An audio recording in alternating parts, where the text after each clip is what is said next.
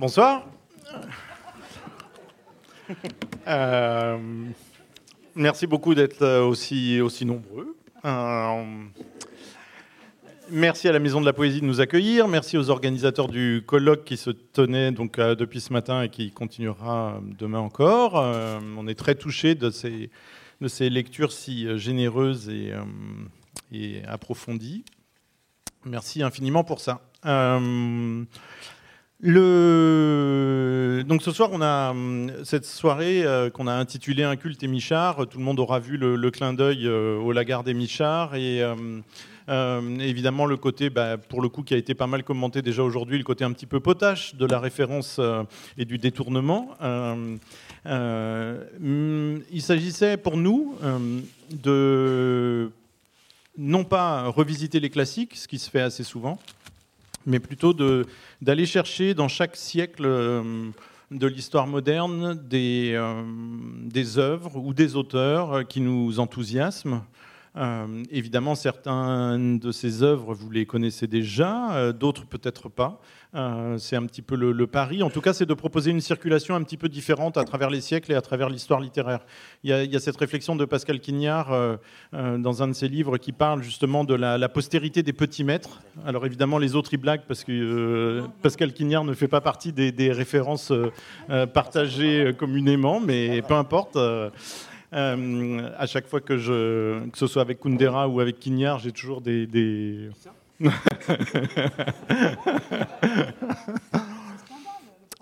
oui, oui, il y a aussi Stendhal en problème. mais je veux bien céder sur les deux autres, pas sur Stendhal. Euh, on va essayer d'éviter les private jokes. Le, Juste dire que cette histoire de revisiter l'histoire littéraire, évidemment, elle prend une toute petite, et on voulait commencer par ça, elle prend une petite euh, coloration un peu particulière, puisqu'on va parler d'auteurs qui euh, euh, sont à la fois des classiques et en même temps qui, qui ont une postérité compliquée, étrange, inattendue. Aujourd'hui est décédé Pierre Guyota. Euh, qui a sans doute un peu aussi, peut-être, qui aura sans doute un peu cette postérité-là, c'est-à-dire à la fois d'être un classique, ce que les dix dernières années ont beaucoup validé, euh, et en même temps euh, aussi peut-être de rester sulfureux très longtemps. et donc de ces classiques sur les, le sort desquels tout le monde est d'accord, mais que personne n'ose dire en public. Euh, donc voilà, je ne sais pas s'il il faut placer la, rencontre de ce soir euh, sous ce, nom un peu écrasant, mais, euh, mais en même temps, je pense que l'idée de la, soirée peut-être l'aurait intrigué, c'est-à-dire d'aller chercher dans les siècles ceux qui étaient impossibles à, à récupérer, ceux qui n'étaient pas récupérables. Et c'est peut-être le fil rouge voilà, qui va passer entre nous. Euh, essayer de voir ce qui, dans chaque œuvre, euh, n'était peut-être pas euh, récupérable. et, pardon On n'a rien compris. Hein. D'accord, je, recommence.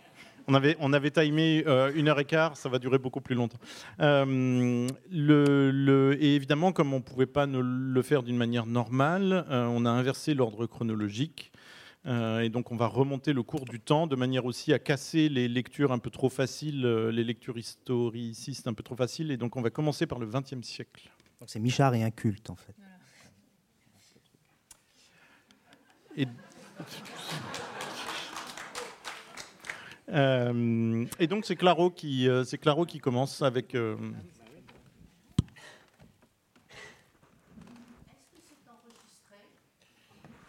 Bien madame qui venait de Corse Non, je n'en sais rien.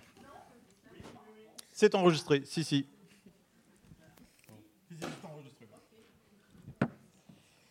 Euh, voilà, donc c'est parti 1978. Euh, moi, je vais vous parler de, de Jérôme, un roman de Jean-Pierre Martinet.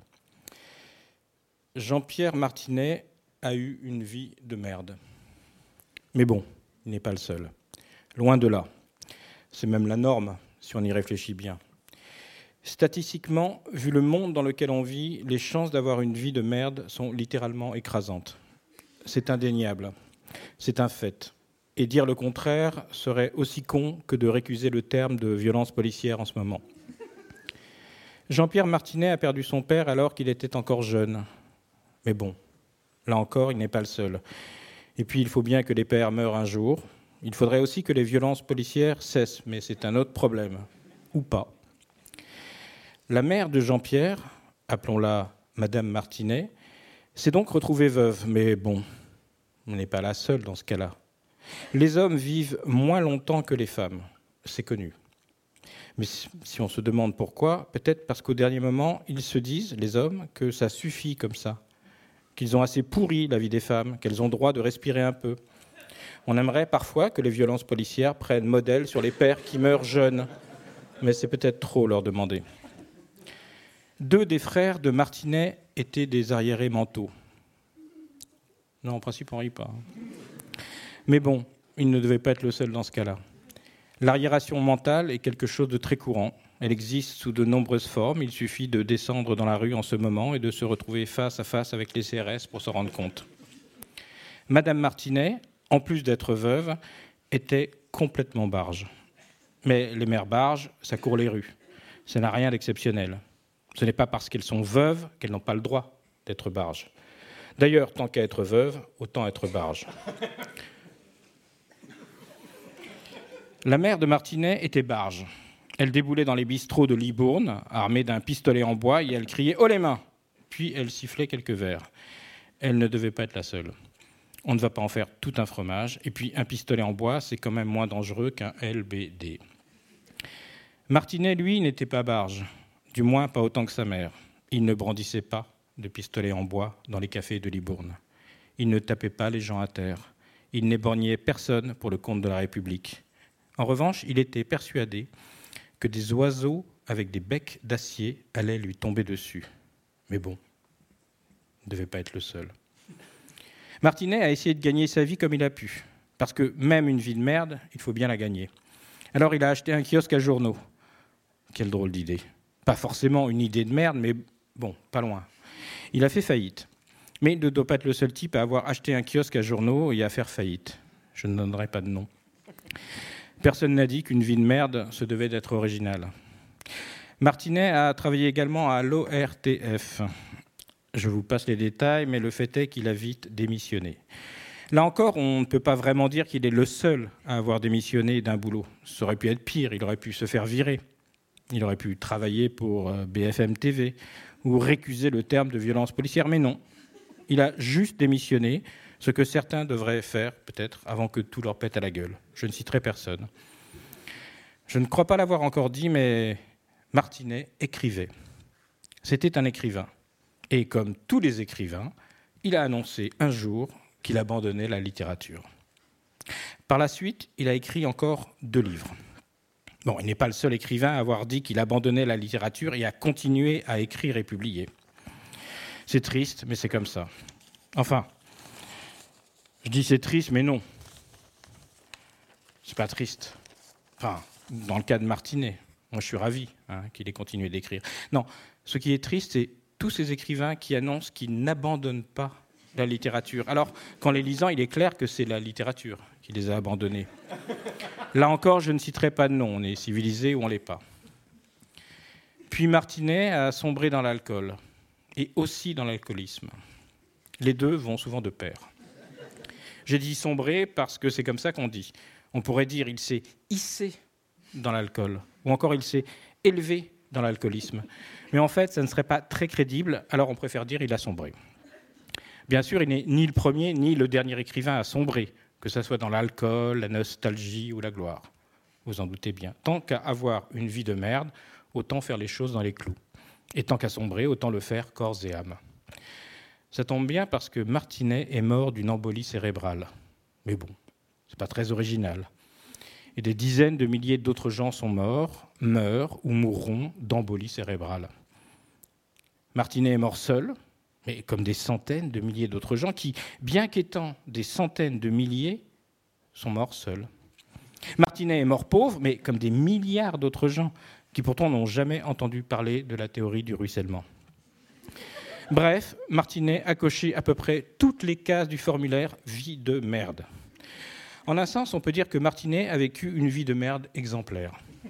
Mais bien sûr, il est loin d'être le seul dans ce cas-là. Parce qu'il est assez courant de perdre son père jeune, d'avoir une mère folle, de faire faillite, d'être poursuivi par des oiseaux au bec d'acier, de se payer une embolie, etc. En revanche, Martinet a écrit Jérôme. Et là, pour une fois, on peut dire qu'il est le seul. Le seul à avoir écrit Jérôme. L'unique personne sur cette terre pourrie à avoir écrit ce roman extraordinaire. Parce que Jérôme n'est pas un livre de merde, même si son auteur a eu une vie de merde. Jérôme est ce qu'on appelle un soleil noir, pas la peine de vous faire un dessin. Vous savez ce qu'est le soleil et vous savez ce qu'est le noir, le noir absolu. Aussi, en attendant de toucher notre retraite de merde, je vais vous parler un petit peu de ce livre, Jérôme.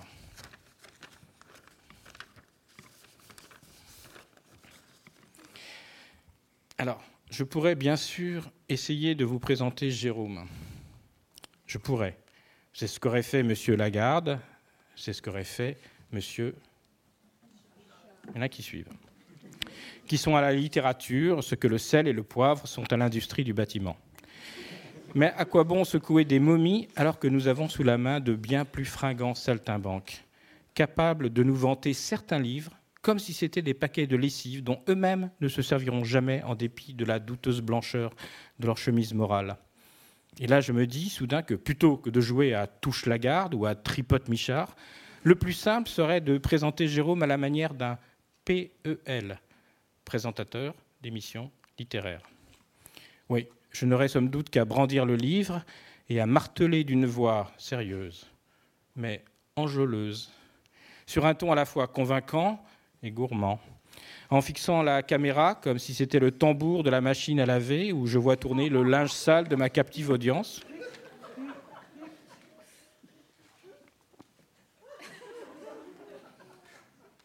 Donc c'est parti.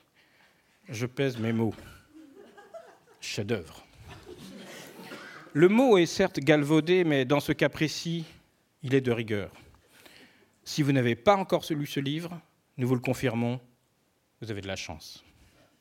C'est un ouvrage sulfureux, comme on en rencontre peu en littérature, et nous gageons que vous n'en sortirez pas. Ah, bien sûr, il n'est pas d'une lecture toujours. Mais quelle puissance et quelle écriture aussi une écriture qui dénote un sens du style assez extraordinaire. Dans ce livre, l'auteur décrit avec une précision redoutable et une énergie non moins redoutable la vie d'un personnage peu recommandable dont vous me direz des nouvelles. Livre choc, donc.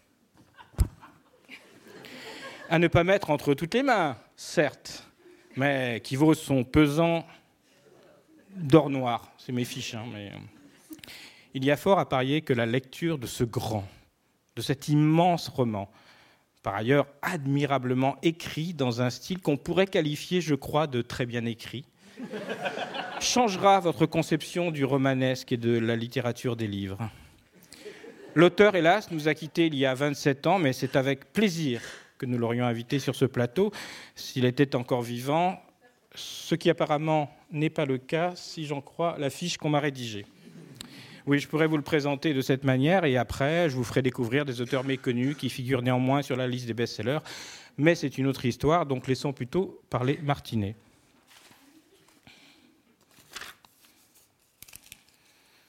Donc on est dans un bar. Le dénommé Jérôme a eu le temps de tuer un certain monsieur Cloret et presque de tuer sa mère. Enfin, elle est morte en tout cas. Autour de moi, les ivrognes du quartier gesticulaient, piaillait, rotait, philosophait, riait, pleurait, s'engueulait à propos de tout et de rien, du tiercier et du coup de la vie, de la télé, de la désunion de la gauche, de l'invasion des bougnoules qui viennent voler du travail aux chômeurs français. Et un jour, oui, les jeunes se révolteront et ils mettront toute cette racaille dehors. Alors, on sera entre Français, enfin quoi, merde. Trop de Noirs dans les rues, trop d'Arabes dans les cafés, alors qu'en France, les braves gens avaient déjà bien du mal à vivre. C'est vrai, quoi. Après tout, on est chez nous, on leur a rien demandé et ils viennent violer nos filles en plus. Mais que fait le gouvernement? Rien. Tout juste si on les décore pas, c'est ça le bougnoul. D'ailleurs, Saint-Étienne devrait changer d'entraîneur. Il y a longtemps que je le dis. Ça finira mal tout ça. Vous verrez, hier, j'ai baisé une fille avec un cul splendide. Ouais, mais vous verrez, un jour, on aura un nègre à l'Élysée et on sera obligé de se prosterner. Genre euh, Amine Dada. À force d'être faible, c'est ce qui arrivera. Moi, je dis qu'un homme. Remarquez, les derniers sondages, 52-50, hein, rien à dire. Oh, je suis socialiste, monsieur, moi. Un vieux socialiste. J'ai fait 36. J'ai vu Léon Blum. Mais les communistes, non. J'ai pas confiance. Et vous y pensez pas. Ah, moi, j'ai déjà couché avec une noire. Elles sentent différemment. Elles sont très sensuelles. Le football moderne, vous n'y pensez pas? Maintenant, tout va éclater, je le sens bien. La planète tourne trop vite dans l'espace. On est tous un peu des orphelins. Pas vrai, jeune homme? C'est pourquoi qu'on vient ici, non? Sinon, on aurait un chez nous, non? Alors, euh, comme on n'en a pas, on est tous là et on gesticule. Vous prendrez bien un canon? Vous n'êtes pas très causant. Je vous ai déjà vu plusieurs fois. Vous êtes un type bizarre, toujours seul. Remarquez, si vous voulez pas causer, je ne vais pas vous forcer. Je vais boire un autre verre à votre santé. Tant pis. Mais retenez bien ce que je vais vous dire, jeune homme la planète est en train de quitter son axe. Les jours qui vont venir seront froids, très froids. On regrettera les temps anciens. Il n'y aura plus d'été, il n'y aura plus de printemps, le piège va se refermer sur nous. La laideur deviendra superbe.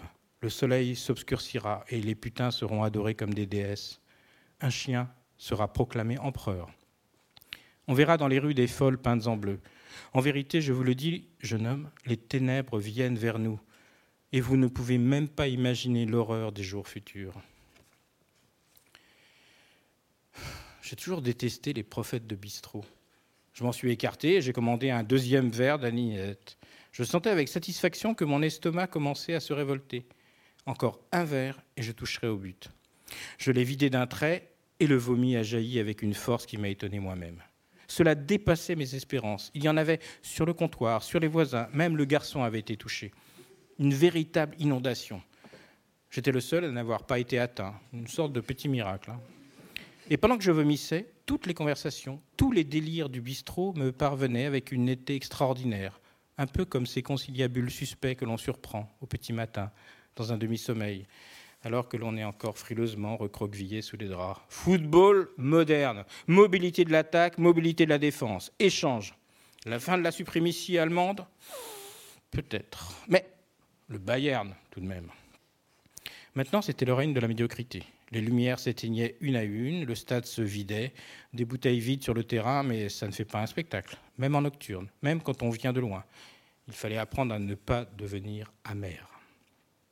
Herbin aurait mieux fait de laisser la place. Un chien sera nommé empereur. Il prendra des décisions aberrantes. Tous ceux qui ne sont pas des chiens seront déportés en masse et exécutés. Car un chien tient mieux au sol avec ses quatre pattes. Mais l'homme est si fragile, un souffle de vent le jette par terre.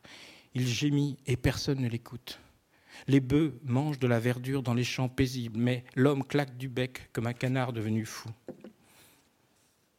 Un horrible crochet perd sa mâchoire et une corde lie sa langue.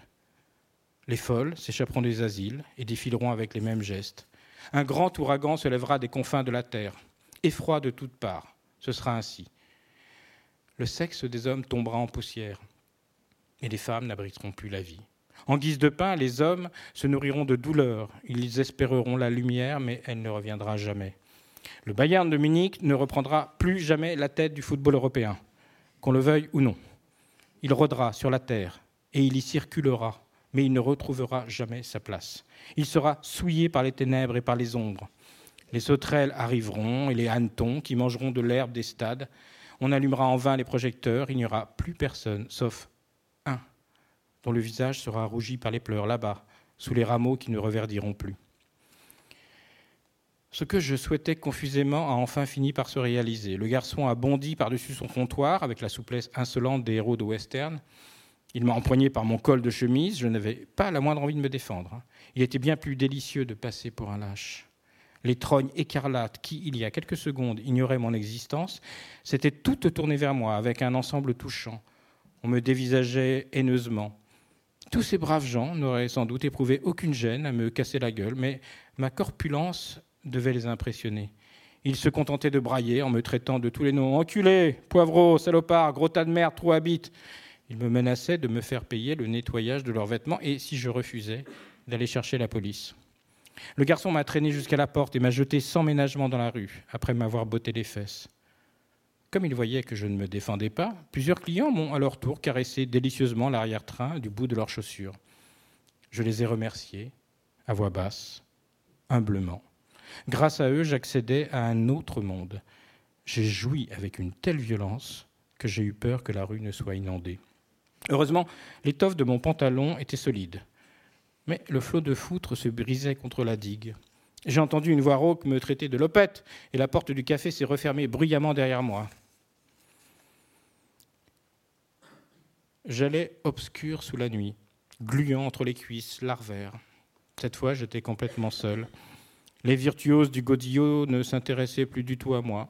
Je retombais dans l'anonymat absolu. D'ailleurs, cela valait peut-être mieux pour moi en ce moment, vu les découvertes un peu gênantes que la police aurait pu faire de mon petit meublé. La nuit était de plus en plus épaisse. Elle pesait de tout son poids sur mes épaules. Elle transformait en lame de couteau la lumière des réverbères. Elle se coulait à l'intérieur des arbres et en faisait des cercueils de plomb. Et moi, moi, le plus lourd de tous, elle m'attirait vers le fond, elle m'entraînait vers les sables, elle me serrait tendrement dans ses bras de poulpe, elle me broyait insidieusement. Mes os craquaient dans le silence des profondeurs vertes, et pourtant je n'étais pas encore complètement heureux.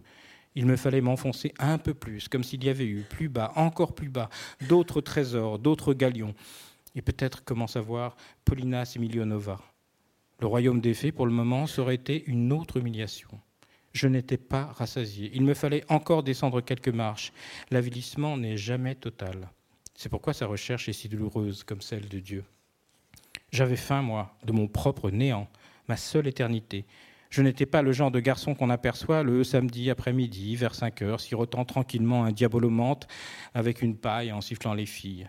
Il me fallait des liqueurs plus fortes, d'autres rues à traverser.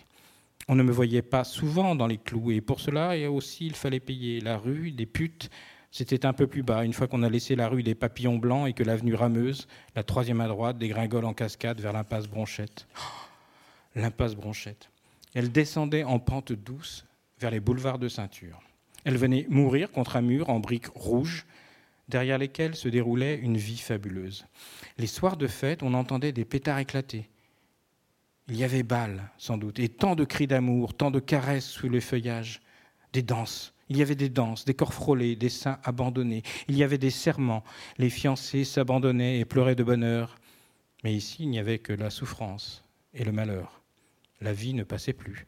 Les nuages étaient des varices, le ciel un énorme abcès. Mais de l'autre côté, on s'amusait. Quand on vous chatouillait, on riait.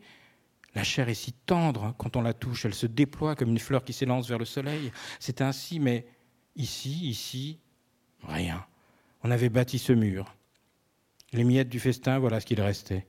La vie chez nous, elle avait déserté depuis longtemps. Derrière les murs de la prison, on essayait de la singer, muer, un genre de rituel. C'est comment la vie? On ne sait pas très bien. Les murs montent si haut, il faut imaginer. Mais derrière, c'était la fête, entrée ouverte à tous. Niniche, barbes à papa, auto-tamponneuse, on imagine, oui. Tendresse sur les corps, joie dans le ciel. Les alcools paraissent un peu fades à ceux qui s'aiment. Pommes dans des sucreries rouges, nougat, réglisse, boissons tièdes. Pourtant, ici, les lueurs, on les apercevait de très loin, même le jour du 14 juillet. On collait l'oreille contre le mur, mais non. Tout était déjà fini. Ils avaient tous plié bagages de l'autre côté. La fête avait lieu ailleurs maintenant.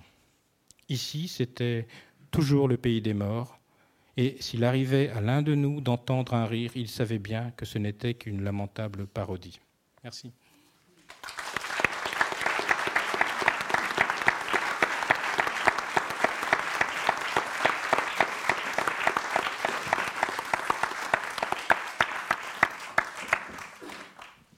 Bonsoir. Bon, autre ambiance. Alors, je vais vous parler de Lydia Tchoukovskaya. On va descendre un tout petit peu dans le temps, puisque finalement, elle est morte en 1996, mais elle a surtout écrit euh, dans les années 30 et 40. En tout cas, le texte dont je vais surtout vous parler euh, se situe à la fin des années 30. Mais avant ça, euh, j'avais envie de raconter une anecdote de l'enfance de Lydia Tchoukovskaya, qui me semble dire beaucoup de choses sur, sur sa vie, finalement. En fait, quand elle était toute petite, ou en tout cas très jeune, quand elle avait 13 ans, elle est allée avec son père rencontrer Anna Akhmatova, qui était sa, son idole, qui était euh, cette grande poétesse de l'époque, dont elle connaissait tous les poèmes par cœur, dont elle avait des portraits, dont elle collectionnait les portraits.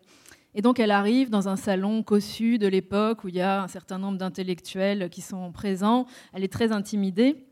Elle se fait dédicacer un poème par Anna Akhmatova, un poème qui s'appelle Tout au bord de la mer. Et là, euh, au moment où elle espère enfin que quelque chose se passe avec cette femme qui est son idole, son père, à elle, le père de Lydia, va la mettre très mal à l'aise en disant, en voulant raconter une petite anecdote rigolote, il raconte à Anna Akhmatova que sa petite fille, Lydia, a remarqué qu'il y avait une erreur dans le poème qu'elle venait de, lui dédicacer, puisque finalement il y avait un vers manquant par rapport à la version qu'elle avait déjà lue et qu'elle connaissait par cœur dans une revue. Et donc là, Lydia se décompose complètement. Elle n'ose plus regarder son idole. Elle est, complètement perdue et, elle part. Et, pendant des années, elle va garder cette humiliation et en même temps ce désir de rencontrer cette femme.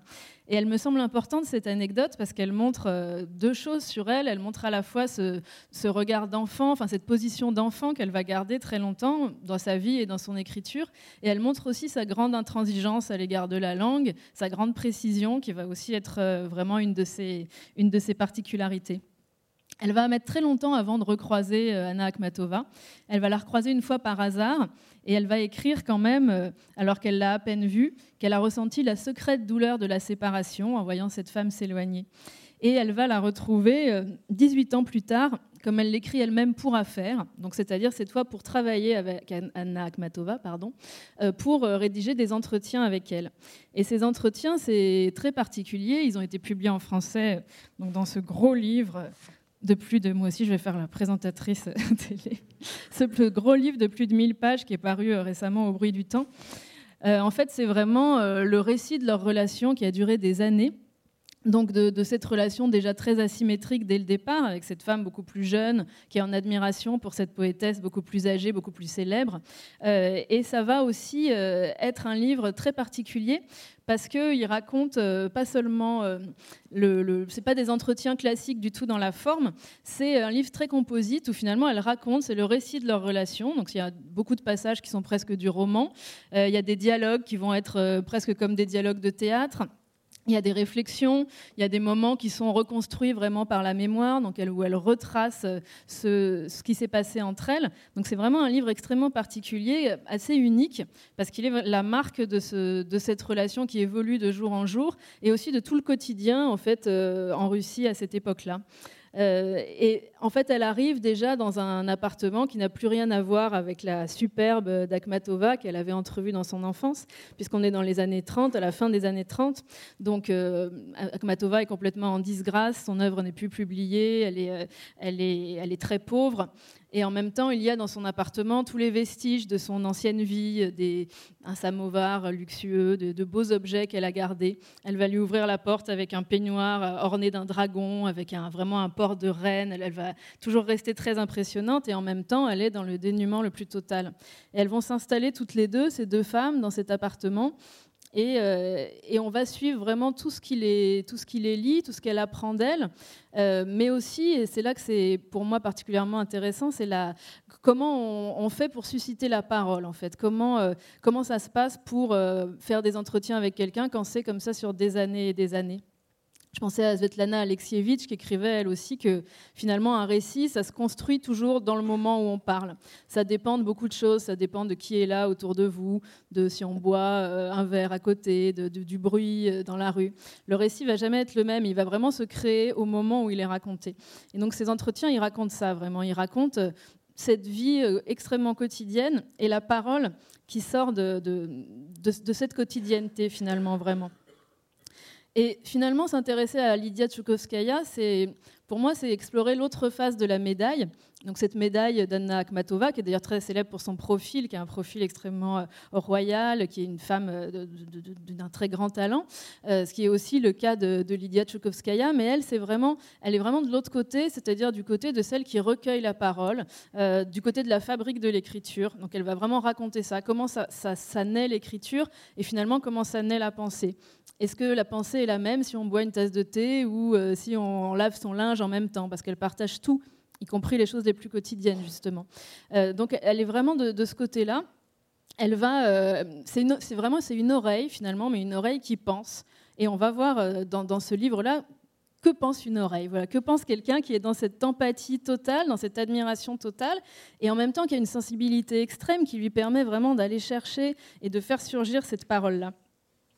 Et puis, ce qui est aussi euh, évidemment très particulier dans ces entretiens, c'est qu'on est dans une période donc, où, euh, où, les œuvres de ces, de ces, femmes sont interdites, où, euh, où, il y a une surveillance extrêmement étouffante. Et donc, dans cet appartement, finalement, la plupart des choses, l'essentiel pour elles ne, ne, peut pas être dit. On n'a pas le droit, on peut être écouté, tout, tout peut sortir. Donc, même au sein de l'appartement, elles ne parlent jamais de l'essentiel. Et l'essentiel, en l'occurrence, c'est euh, les disparus, puisqu'elles partagent toutes les deux le fait d'avoir perdu des proches dans les purges des années 30, euh, et, de même d'être en train de les perdre, puisque le fils d'Anna Akhmatova va être déporté. Il survivra, lui, mais va être déporté l'année finalement où elles se rencontrent. Donc elles sont toutes les deux dans cette angoisse, dans cette recherche permanente des disparus, et en même temps, elles ne peuvent jamais en parler. Et donc elles passent toujours par des périphrases. Et Lydia Tchoukovskaya va revenir aussi après sur les premiers entretiens. Elle va ajouter des notes postérieures où elle, raconte des choses qu'on n'a pas pu comprendre la première fois. Mais on a vraiment ce récit en creux d'une vie où l'essentiel ne peut jamais vraiment être raconté. Et elle va euh, dire aussi cette chose très étonnante que quand vraiment euh, Anna Akhmatova voulait lui faire passer un message interdit, elle l'écrivait sur un petit bout de papier qu'elle lui montrait, elle craquait une allumette, elle faisait brûler les mots devant elle. Et, euh, et finalement, je trouve que c'est assez lié, on va le voir par la suite, à, à sa façon aussi d'envisager le roman, c'est que finalement, il faut des années, il faut du temps, il faut de l'intimité pour créer les conditions de la parole, pour que les mots puissent sortir. Mais ces mots-là, en fait, ils ne peuvent pas rester, on ne peut pas les fixer quelque part. Et la seule chose qu'on peut faire avec, c'est les faire brûler une fois qu'ils ont été prononcés. Et nous, quand on lit ce livre-là, on n'a pas accès à ces mots-là, on a juste accès à ce geste, en fait, qui les, fait disparaître. Je vais en venir un petit peu au, roman de, de Lydia Tchoukovskaya. Donc, elle en a écrit deux euh, qui ont été publiés en français, Sofia Petrovna et celui dont on va parler, euh, La plongée. Euh, parce que finalement, ce, roman-là, il rassemble tout ça, cette impossibilité de l'écriture, la question du secret, et finalement, qu'est-ce qu'on écrit quand l'écriture est impossible? Et c'est là que je trouve euh, le travail de, Lydia Tchoukovskaya assez, unique et très étonnant. C'est que finalement, c'est quelqu'un qui ne peut pas vraiment écrire pour elle-même et qui pourtant écrit des romans. Et ces romans, ils vont montrer ça en acte, en fait. Qu'est-ce que c'est qu'écrire quand la parole et l'écriture sont impossibles? Alors, La plongée, qui est donc le roman dont, je vais surtout parler, finalement, il va, euh, il va raconter. Euh, déjà une sorte de ce qu'on pourrait appeler, euh, ce qui ne s'appelle pas encore à l'époque, mais ce qu'on appellerait aujourd'hui une résidence d'écrivain. C'est-à-dire que ça raconte l'histoire de la narratrice, donc qui est un, avatar assez proche de, Lydia elle-même, qui va partir en résidence dans un, lieu euh, tout à fait reculé, tout à fait coupé du monde, dans une dacha finlandaise, donc dans un paysage très blanc, très ouaté où se croisent comme ça quelques personnages avec lesquels au début elle va très peu communiquer, parce qu'elle, ce qu'elle veut faire, c'est justement écrire un roman écrire un roman qui est ce roman finalement qu'on a dans les mains, entre les mains, et un roman euh, qui est impossible parce qu'elle veut écrire sur la disparition de son mari et elle ne sait pas de quoi son mari est mort. Il a disparu, elle apprendra bien plus tard qu'il a été fusillé, mais sur le moment, elle ne sait pas de quoi il est mort, et donc elle passe son temps à tourner en fait autour de cette, impossibilité, de cette, de cette chose qu'elle ne sait pas, de faire des versions différentes, de raconter les rêves, où elle essaye d'imaginer ce qui a pu lui arriver. Et en même temps, le roman ne peut pas avancer puisque ce cœur du roman-là, il, il est inconnu, il n'existe pas. Et la plongée du titre, c'est le moment de l'écriture, en fait.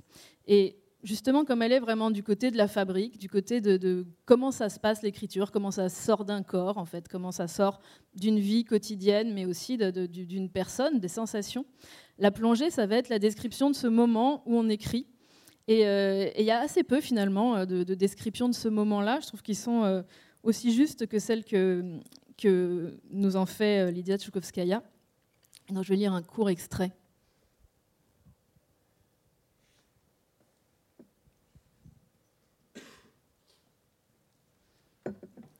La première plongée a eu lieu aujourd'hui.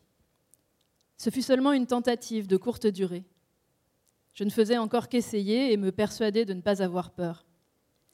Je voyais encore la chambre, je regardais encore ma montre de temps en temps, le claquement d'une porte en bas me faisait encore tressaillir. L'impénétrable masse d'eau qui protégerait mon âme de toute invasion ne s'était pas encore refermée au-dessus de ma tête, ne s'était pas encore interposée entre le monde et moi. Mais j'étais sûre maintenant qu'elle se refermerait. N'était-il pas étrange que cette plongée au fond, en compagnie de Leningrad, de Katyusha, de la Neva nocturne, que cette musique secrète audible pour moi seule, surgit d'une rencontre entre ma mémoire et le silence, puisse prendre corps plus tard et recevoir le nom si ordinaire, si courant, si accessible à tous de livre. Un livre. Il serait posé sur une étagère avec d'autres, on le prendrait en main, on le feuilletterait, on le remettrait en place, on en essuierait la poussière, la poussière qui couvrirait le silence de cette heure et de ce lieu, silence à travers lequel me revenait la voix d'Alyosha et les pleurs de Katia encore bébé. Ce livre était moi, mon cœur qui défaillait, mes souvenirs que personne ne pouvait voir, de même qu'on ne peut voir par exemple une migraine ou un point douloureux dans mon œil. Mais il deviendrait du papier, une reliure, une nouveauté dans les librairies, et si j'explorais courageusement les profondeurs, il deviendrait la nouvelle âme de quelqu'un. La voix d'Alyosha et les pleurs de Katia imprégneraient cette âme en la créant. C'est la même chose que le bois, songeais-je aujourd'hui. Oui, ce bois de bouleau dont les cimes bruissent dans le ciel et qui se transformera en bûche, puis se consumera dans un poêle, et puis ensuite réchauffera quelqu'un qui se mettra à contempler les flammes brûlantes.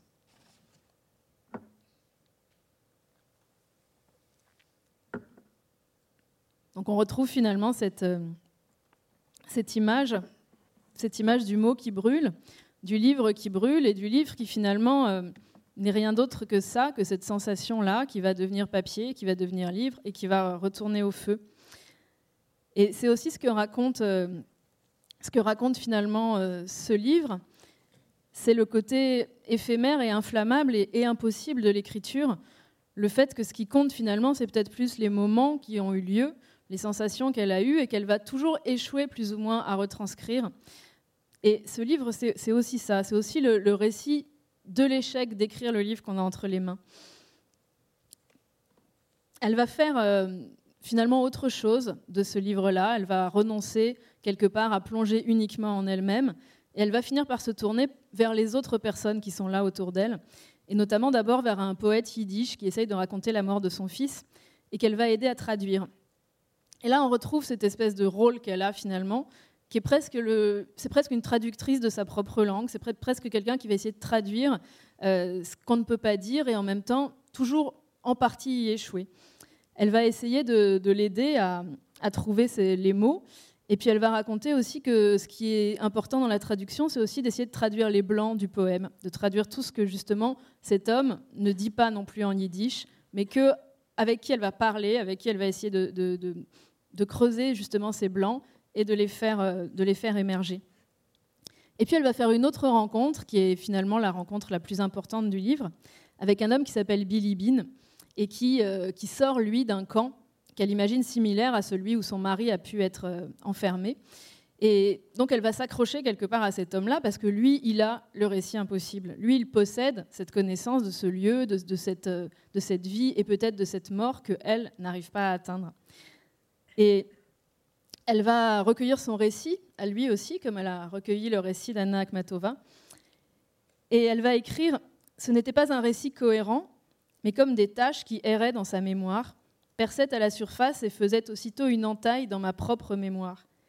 Et là, on voit vraiment la manière dont elle procède, par capillarité, en fait, par extrême empathie, par le fait que ces, bulles, ces taches, ces blancs, finalement, ils vont passer à travers elle. Et est-ce qu'ils vont être dans le livre? Pas toujours, mais on sent cette recherche, on sent, ce, on sent qu'ils passent presque entre les lignes du livre et qu'ils nous parviennent de la même manière par cette capillarité, par cette empathie. Et finalement, ce Billy Bean, il va faire lui-même le récit de sa déportation, il va lui faire lire, et en fait, ils vont rompre à ce moment-là, elle ne va plus pouvoir euh, avoir de relation avec lui parce qu'elle va se rendre compte que pour dépasser la censure, pour contourner la censure, finalement, il romance son histoire, il maquille son histoire, il invente. Il ne raconte pas encore une fois, lui-même ne peut pas raconter ce récit impossible. Il n'y arrive pas, il échoue. Et elle, elle reçoit ce récit romancé et elle ne peut plus avoir de, contact avec, avec cet homme à partir de là. Et finalement, on se rend compte que ce qu'elle raconte, c'est que il n'y a que la parole dans ce contexte-là, en tout cas très particulier évidemment, d'un moment où à la fois on n'a pas le droit de parler justement et où on ne sait rien, c'est-à-dire où tout est caché et où l'essentiel nous, manque et on n'a aucun moyen de savoir comment euh, y accéder. Il n'y a que la parole qui peut euh, peut-être faire surgir quelque chose. Il n'y a que la parole qui est partagée dans le, paysage blanc de ces forêts finlandaises, qui permet que quelque chose émerge, mais c'est toujours quelque chose d'éphémère, d'aussi fugace que les petits bouts de papier d'Anna Akhmatova. C'est quelque chose qu'on ne peut pas vraiment figer dans un livre, mais qui pourtant sort du livre.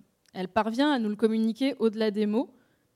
Et finalement, ce livre, je trouve qu'il dit beaucoup mieux que beaucoup d'autres ce qu'ont pu être ses manques, ses amputations, ses pertes, pour ceux qui les ont vécues. Il le dit mieux parce qu'il avoue échouer à les dire. Il fait plus que dire, du coup, il montre que c'est impossible. Et c'est en montrant ça qu'il nous fait aussi toucher du doigt la profondeur de ce qu'il échoue, pourtant finalement à raconter.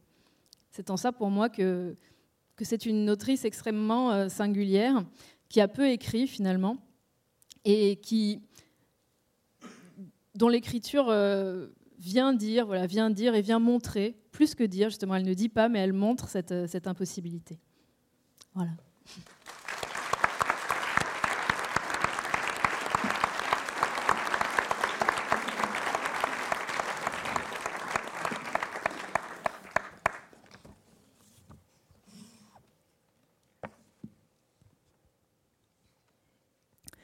Paris, sept ans après la Commune.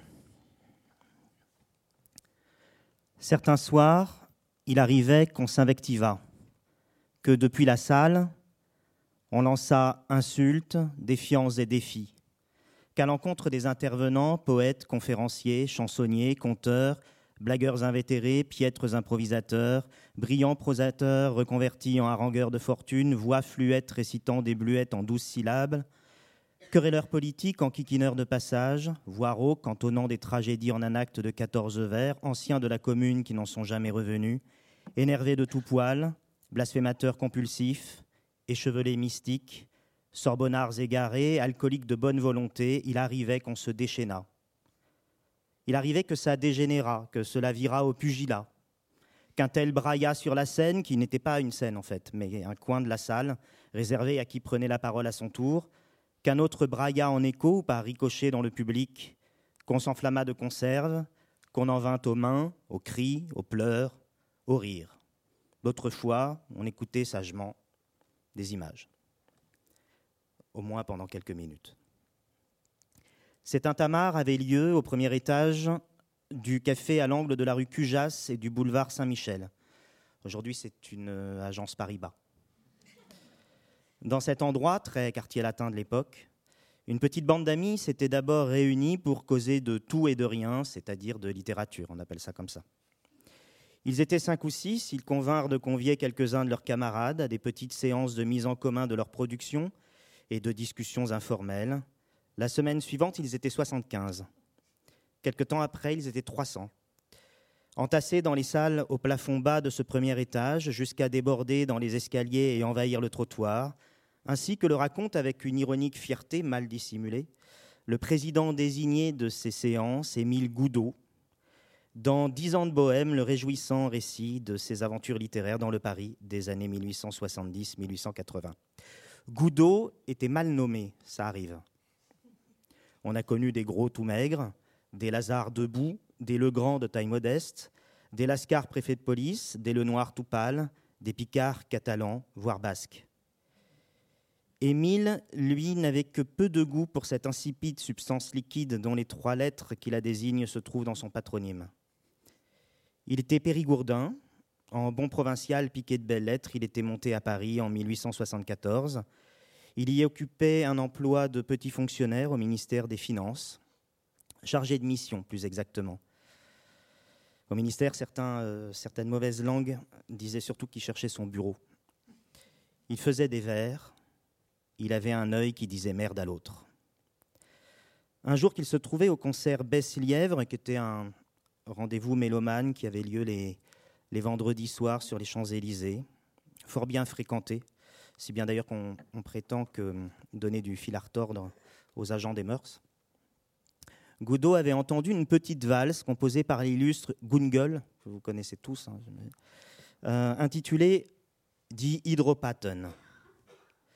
Cet air lui plut tant qu'il en devint toqué, il paraît qu'il demandait à tout le monde, à tous les gens qu'il croisait au cours des turpitudes de sa vie noctambule, ce que ce titre voulait dire.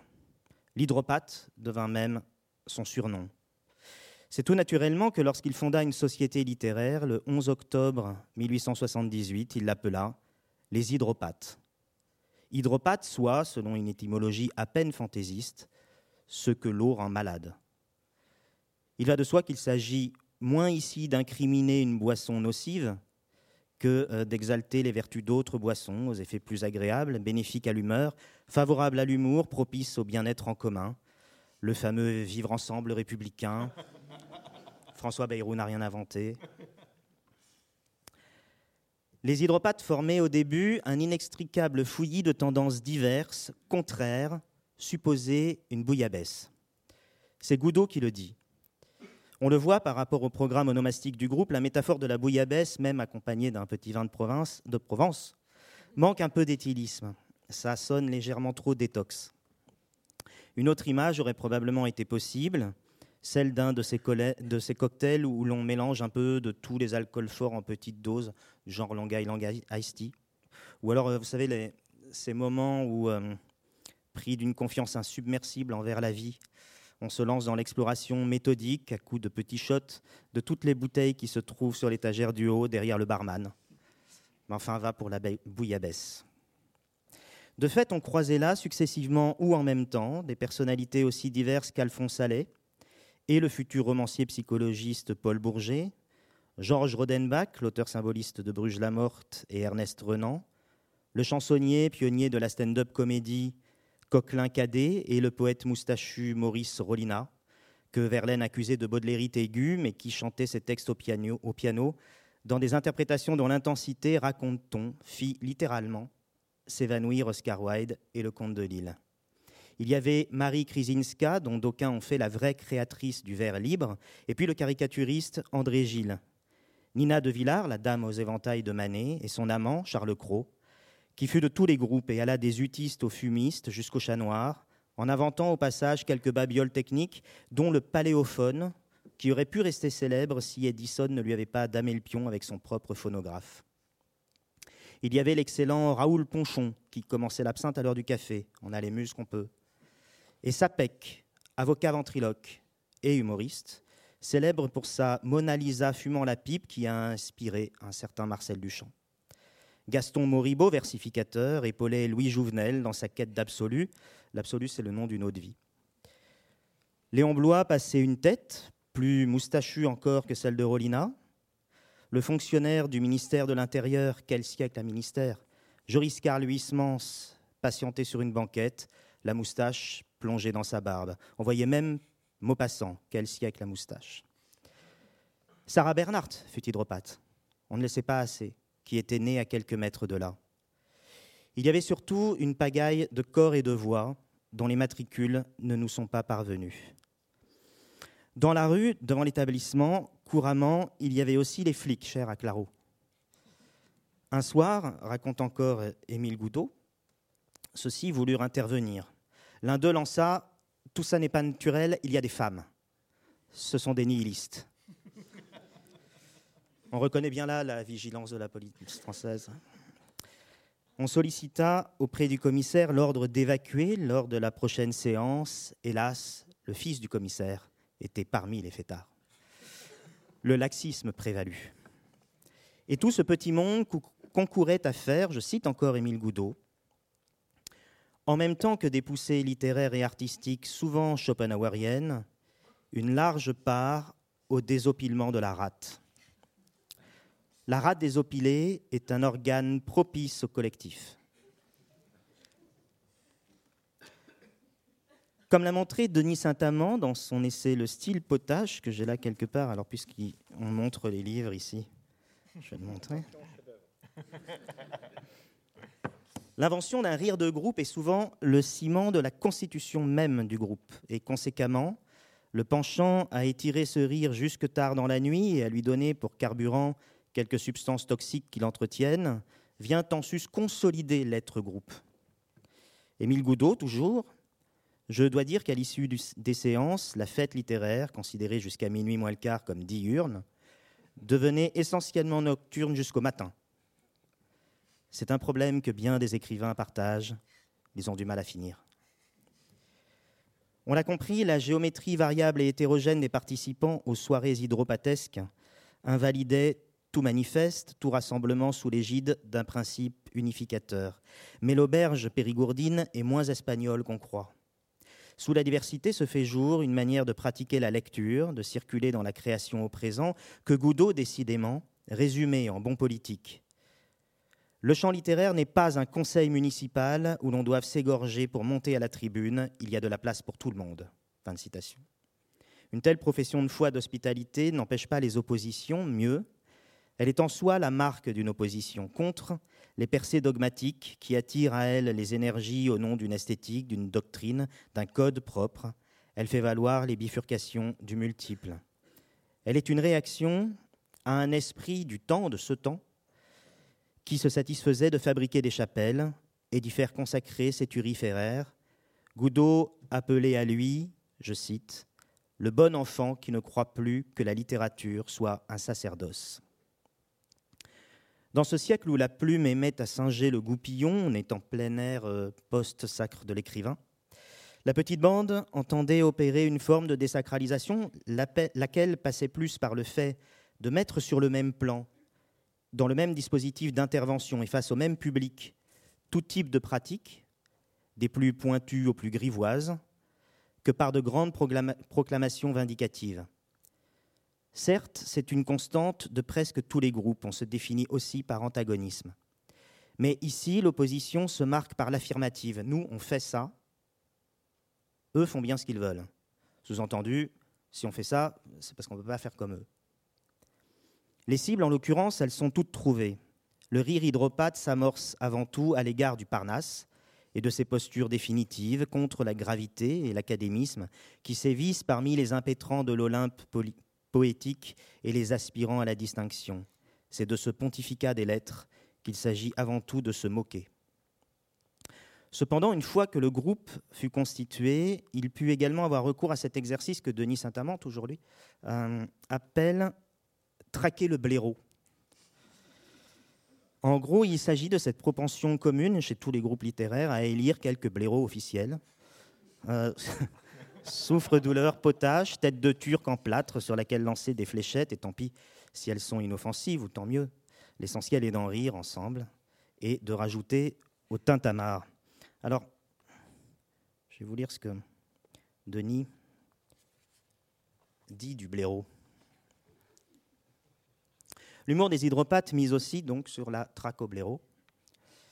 Leur gibier sera Francisque Sarcé, 1827-1899, qui, dans un article publié le 28 novembre 1878 dans le 19e siècle, présente pourtant avec bienveillance l'Assemblée et conclut Il me semble que si j'avais 21 ans, je demanderais à entrer au club des hydropathes.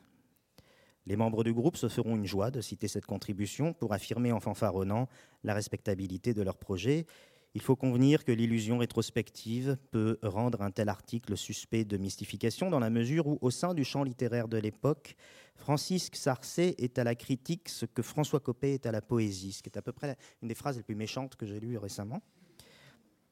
Un individu occupant une position prestigieuse mais déconsidérée par nombre de ses pairs qui s'amusent à le tourner en dérision. On sait comment Alphonse Allais là de son gros bon sens et de ses tendances conservatrices, raillera souvent Sarcé, usant d'une signature apocryphe pour lui attribuer la paternité d'articles par dérision, euh, d'où la saillie contenue dans une lettre publiée dans La Plume, à la suite d'un faux Sarcé qu'avait commis Casal.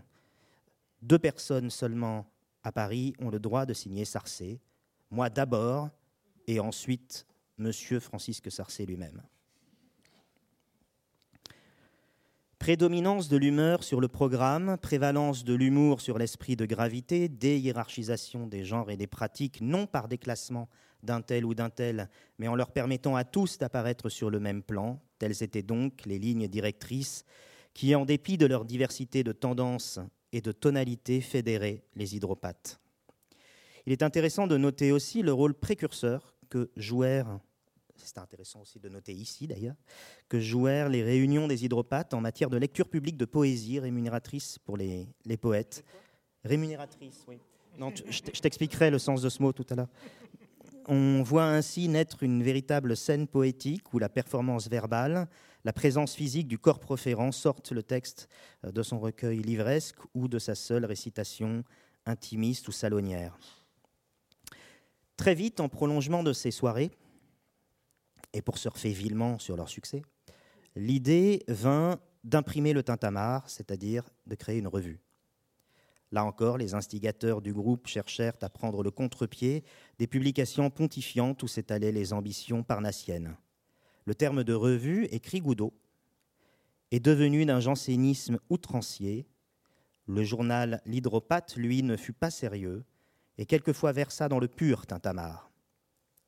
En couverture, à chaque fois, était portraituré l'un des membres distingués de la confrérie.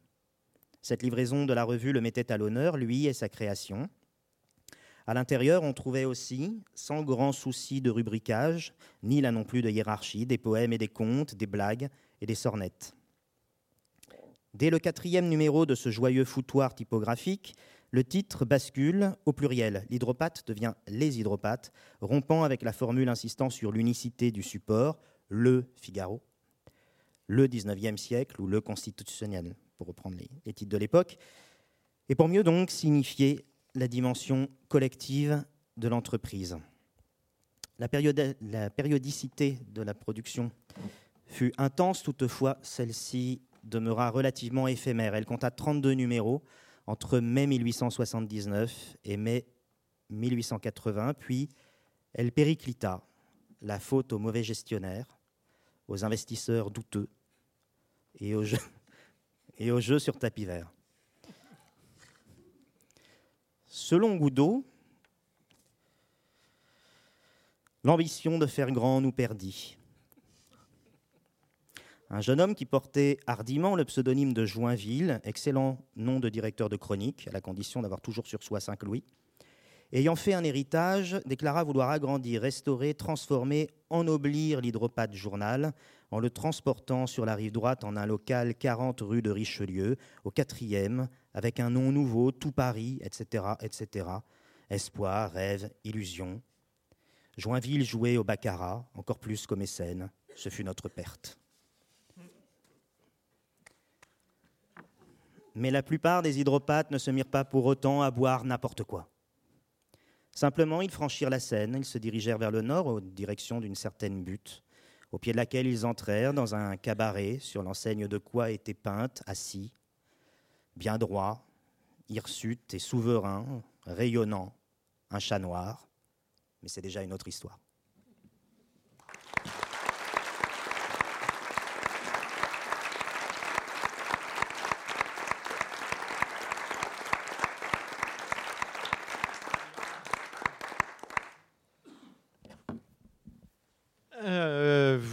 Remarqué, Mathias Hénard n'est pas avec nous. Euh, nous lui en voulons beaucoup. Euh, je, tenais à dire, euh, il n'y aura pas de remboursement par rapport aux 5 euros. voilà, c'est tout. il avait prévu de parler de Casanova, c'est-à-dire de prendre à lui seul sur ses épaules le, le 18e. mais donc on va, on va passer par-dessus le 18e. Et je vais vous parler d'un d'un auteur bien moins célèbre que, que Casanova. Euh, François Béroald de Verville. Euh, ses dates, c'est 1556, il meurt en 1626. 12 juin. 13, C'était un lundi, c'est ça? Euh, alors peut-être certains d'entre vous le, connaissent cet auteur qui n'est plus lu en fait que pour un seul livre euh, et c'est assez cocasse euh, au sens, enfin là je sais que j'aurais pas dû dire ça, au sens où parce qu'ils vont ils vont me tacler immédiatement. le moyen de parvenir. Non, alors, non, non, pourquoi je. En fait, euh, ce qui est assez amusant dans son cas, c'est que c'est un graphomane qui est l'auteur de, de, quantité de traités, de livres, de romans, euh, et il n'est plus, il n'est passé à la postérité que pour un seul livre qui est le moyen de parvenir, alors qu'il ne l'a pas signé. C'est un livre qui a pendant plusieurs siècles été imprimé sans nom d'auteur. Euh, donc voilà, il a un peu joué avec le feu, en fait. C'est un livre qui est absolument sidérant, qui a toujours, en fait, au fil des siècles, été imprimé. Le Nodier, par exemple, en parle beaucoup. Jarry en parle aussi. et, aujourd'hui encore, deux éditions sont disponibles, l'une en folio et puis une autre chez un éditeur qui malheureusement n'existe plus, Passage du Nord-Ouest. Euh, qui l'a refait euh, vivre euh, à la fin du, enfin, au début là, du, du 21e siècle. Béruel de Verville, c'est un, personnage dans l'histoire qui est assez singulier en fait. pourquoi? Parce qu'il, à la fois, c'est vraiment un enfant de Rabelais, mais il intervient bien après Rabelais. Je, redonne juste les dates de Rabelais, c'est 1483-1553. donc en fait, quand Rabelais meurt, Béroald naît. Euh, et ça n'est pas anodin parce qu'en fait, c'est évidemment une, époque extrêmement compliquée sur le plan de, euh, des idées, des pratiques culturelles, sur le plan de la langue aussi. Euh, c'est une époque où les choses changent à toute vitesse, si bien que en se donnant la main autour de 1550, le, ils sont quand même à la fois donc il y a une transmission et puis en même temps il y a une étrangeté très très forte entre les deux. je vais essayer de décrire un tout petit peu cette étrangeté avant d'en dire plus sur le moyen de parvenir.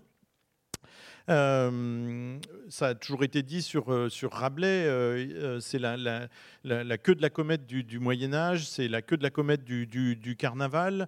il écrit à une époque où ce qu'il écrit n'est pas encore si scandaleux qu'on veut bien le croire, nous, aujourd'hui, quand on le lit, c'est-à-dire que tout ce qui nous semble très ordurier, très, très obscène chez Rabelais, nous, nous, amuse énormément, fait son succès depuis longtemps, alors qu'en fait, à l'époque, à l'époque où les livres paraissent, euh, ça n'est pas ce qui semble si fou. Euh, les textes de Rabelais ne semblent pas si audacieux que ça. Euh, beaucoup de beaucoup d'auteurs peuvent être dans cette tradition carnavalesque. Pourquoi? Parce que en fait, la, contre-réforme n'a pas encore complètement eu lieu, qui va imposer une sorte de une sorte de sérieux, qui va imposer aussi certains sujets sacrés, qui va connecter ça à des enjeux politiques très très forts, très contrôlés par le pouvoir si bien que euh, euh, il est, Rabelais est, d'une certaine manière euh, une sorte de, de témoin ou de preuve qu'à certaines époques, le corps était perçu d'une manière bien plus vivante, c'est-à-dire qu'il n'était pas scandaleux. Il parlait effectivement de quelque chose qui était vécu à l'époque par l'ensemble de la population et non pas simplement par lui dans ses fantasmes ou son imagination ça, c'est quelque chose de, très très fort qui se passe pour Rabelais et qui se, joue aussi euh, dans la, langue. Euh, euh, la langue de Rabelais, ça a été évidemment énormément commenté. c'est une langue qui est très curieuse des faits de langue et qui va passer son temps à singer ou à donner la parole pour faire entendre la musique de telle ou telle région en français. il y a cette fameuse scène de l'écolier limousin qui arrive dans le quartier latin et qui parle une langue absolument improbable. Euh, euh, et donc c'est relevé comme euh, une sorte de, richesse dans la langue. Au contraire, chez Béroald, qui, qui arrive après, euh, la, situation euh, à l'articulation du politique et du littéraire n'est pas du tout la même. Euh, ce qui se passe pour Berroal, c'est que ça y est, le pouvoir a la main, avec la création notamment d'académies, le pouvoir commence à avoir la main sur les représentations artistiques, sur ce qu'écrivent les auteurs, et surtout le pouvoir est un peu plus centralisé qu'à l'époque de Rabelais, et donc commence à imposer une sorte de français uniforme un tout petit peu partout. Évidemment, ça va prendre plus de deux siècles, mais quand même cette dynamique-là, elle, est en marche. Et donc Béroal, qui est fasciné par euh, les faits de langue exactement comme Rabelais, euh, va vouloir, euh, notamment dans le moyen de parvenir, il va vouloir consigner tout ça, il va vouloir dresser des listes un petit peu à la manière de Rabelais, de manière très très joueuse et en même temps très fasciné par les, par les faits de langue. Sauf que il y a peut-être quelque chose de moins conquérant que chez Rabelais, de moins joyeux peut-être. il y a chez Béroald peut-être le début d'une mélancolie par rapport à ça, c'est-à-dire que certains types de pouvoirs mettent la main sur le langage et il faut essayer de sauver quelque chose du langage au moment où il écrit. Donc il faut essayer de, euh, consigner euh, le, plus de faits de langue possible. Euh, on n'est plus face à la bigarrure des parlers régionaux, etc. Au contraire, c'est peut-être une seule langue, mais tout d'un coup, les questions deviennent plutôt verticales, c'est-à-dire la langue parlée par une certaine élite et la langue parlée par le peuple.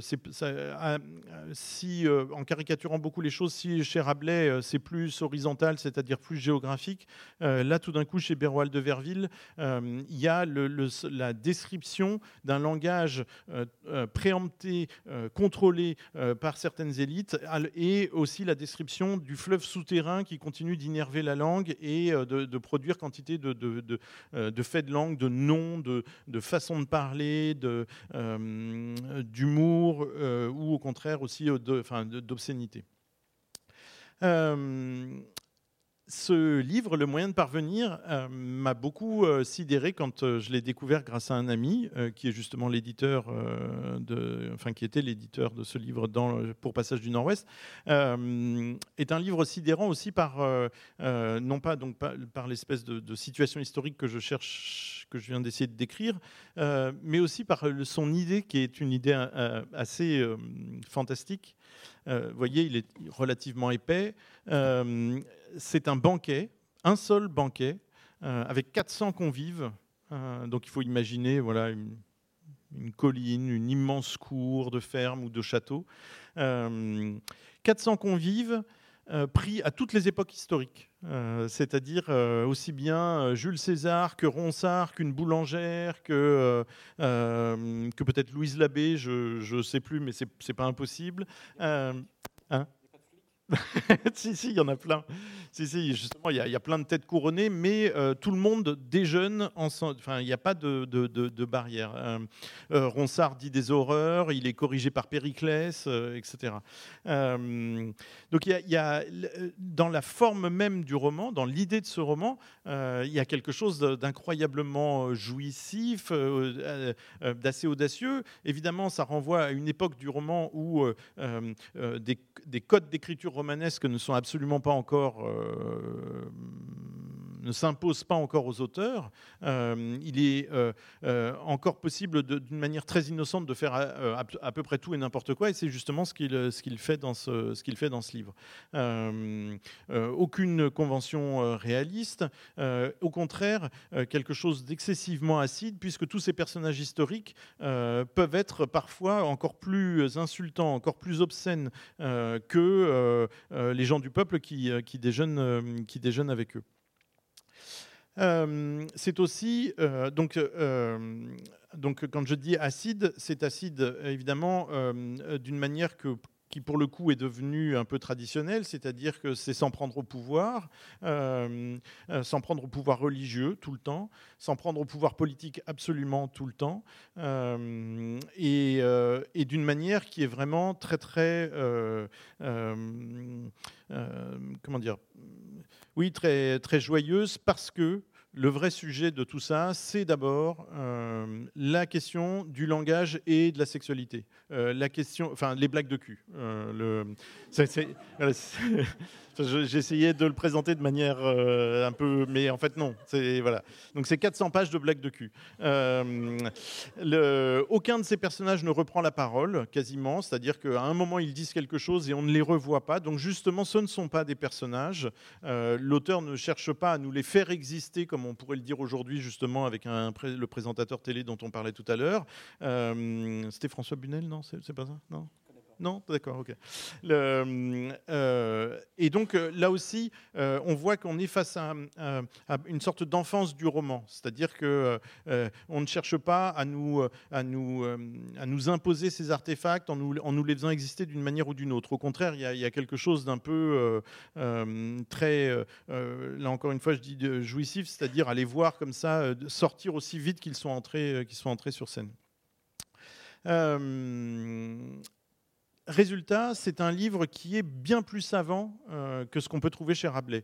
Euh, c'est-à-dire que euh, Rabelais est vraiment à cette jonction entre culture populaire et culture savante. Il reprend ses figures de géants, etc.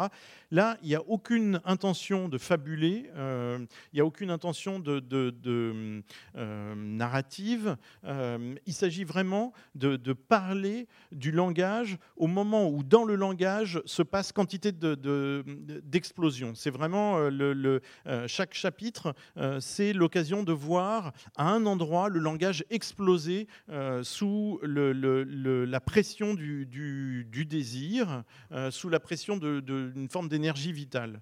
c'est ce, qui, fait, plus encore que les blagues, c'est ce qui fait du livre quelque chose d'incroyablement fascinant et, joyeux.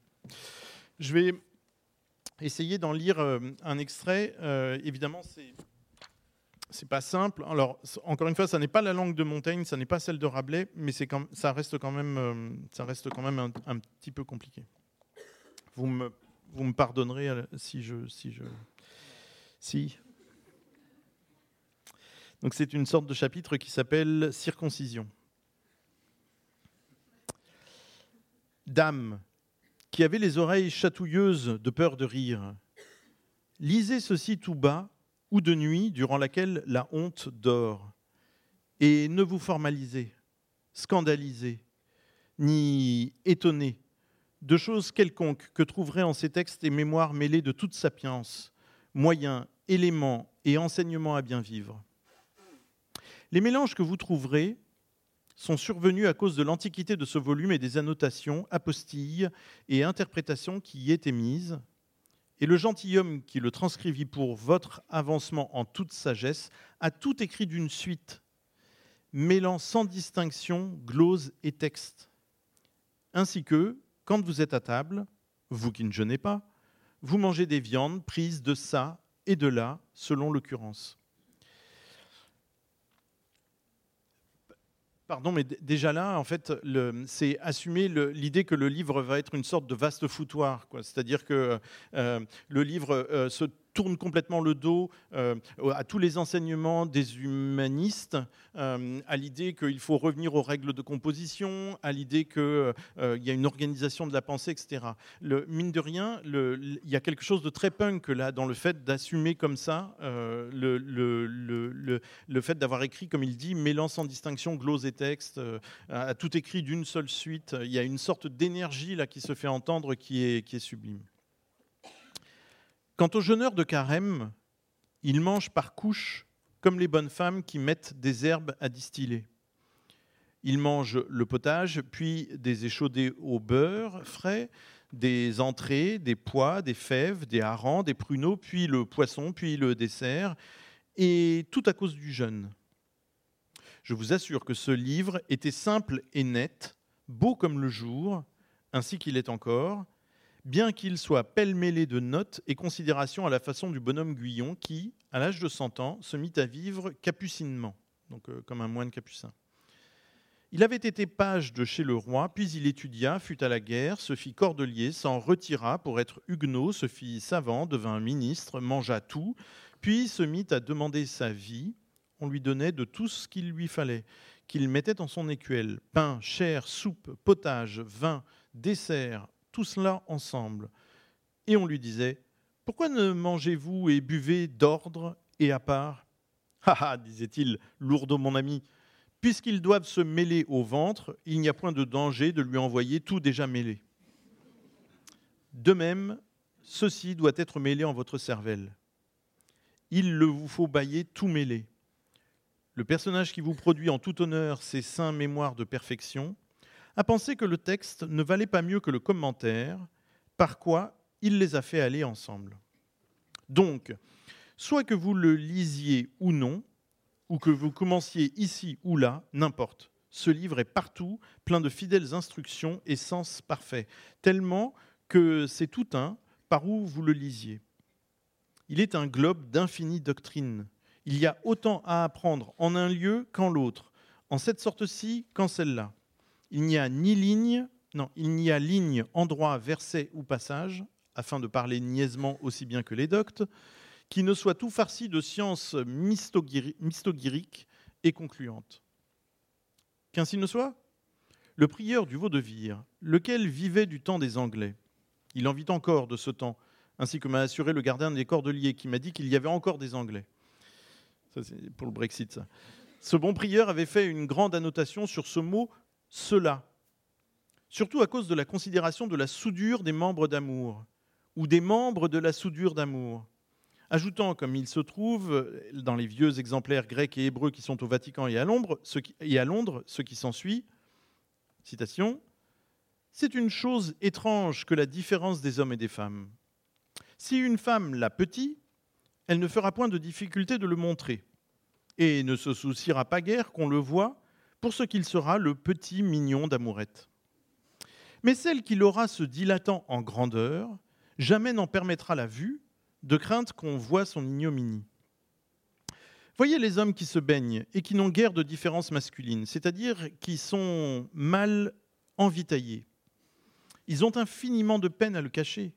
Ils mettent devant mains, chemises, chapeaux, chausses. Encore s'ils pouvaient prendre la lune, ils la mettraient devant leur harnois. Tant ils craignent qu'on sache le peu qu'ils ont d'outils à faire la belle joie, honteux de leur peu de bien. Au contraire, ceux qui en ont une belle venue, ils la recommandent et commettent à nature pour la faire voir ou la cacher. Ils en sont libéraux. Fin de la citation. Aussi, de fait, la libéralité convient mieux à un homme riche qu'à un pauvre, joint que l'âge, comme il le croit, doit donner de la discrétion à leurs choses, pour se cacher s'il en est besoin, comme le pensait, et fort bien, la belle Hippolyte, qui, un jour d'hiver, que nous étions auprès du feu, Madame, Madame sa mère y était en sa chair, tournée vers la table, écrivant ou faisant autre semblable exercice, nous bagnodions près le feu et la belle pour se chauffer, haussa un peu la cuisse et sa chemise pour faire convoitison. Parce qu'elle y avait froid, dont je m'étonne, pour ce qu'il y fait chaud là, où il ne fit jamais froid, et où il y a toujours du feu. Je lui dis, Belle, cachez votre cela. Elle me dit, Qu'est-ce que mon cela? C'est votre minou. Qu'est-ce que mon minou? C'est votre petiot de délectation. Qu'est-ce que mon petiot de délectation? C'est celui qui a perdu de l'argent. Qu'est-ce qui a perdu de l'argent? C'est celui qui regarde contrebas. Qui est celui qui regarde contrebas? C'est votre petit croc à faire bonbon. Qu'est-ce que mon petit croc à faire bonbon? C'est votre chose. Qu'est-ce que mon chose? C'est votre con. Qu'est-ce Qu'est-ce? Je le dirai à madame. Madame, se revirant, dit Je l'entends bien, vous êtes une sotte. Que ne le cachez-vous? Hippolyte répond Qu'il se cache s'il a honte, il est aussi vieux que moi. Plutarque était au bout de la table qui écrivait ses Plutarque était au bout de la table qui écrivait ses morales, qui nous tend ça en riant. Aussi, je crois que c'était euh, à petit semblant, euh, en faisant semblant, et nous dit Il n'est pas séant de nommer à nu les parties honteuses, et pour cause. C'était pour voir que je lui répondrais ce que je fis aussi bien. Signor Emilio, sur ma foi, je deviendrai sage je prends en gré et fort honnêtement votre admonition. Vous la faites et dites de bonne grâce. Vous n'en usez pas comme ces docteurs qui, ne sachant pas répondre, viennent aux injures et puis veulent s'immiscer à faire des remontrances flasques comme une caillette froide. Je prendrai garde à nommer ceci et cela.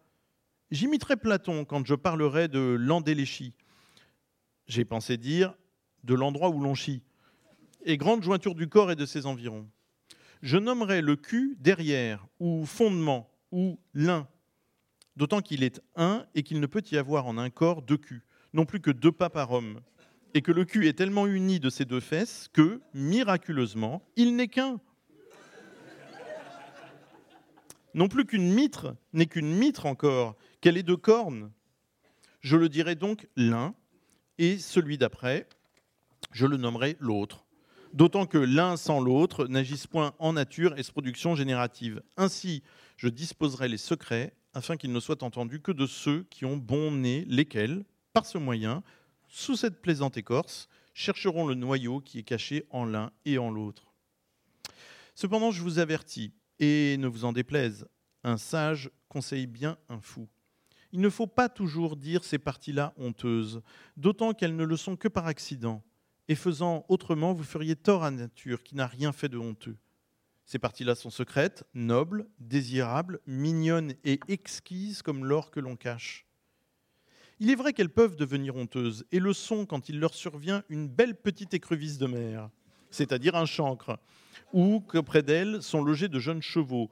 Euh, ce sont des, des, des, bubons syphilitiques, ou qu'une joyeuse chaude pisse les tient en humeur. C'est alors que tels membres sont honteux et ce qui est encore pis, ou ceci, au ceci d'un homme, au ceci d'un homme, et qui le rend tout honteux et mélancolique à bon escient, et quand il a perdu les cymbales de concupiscence, les cailles d'amour, les boulettes de Vénus, le défaut desquelles fait appeler les hommes châtrés.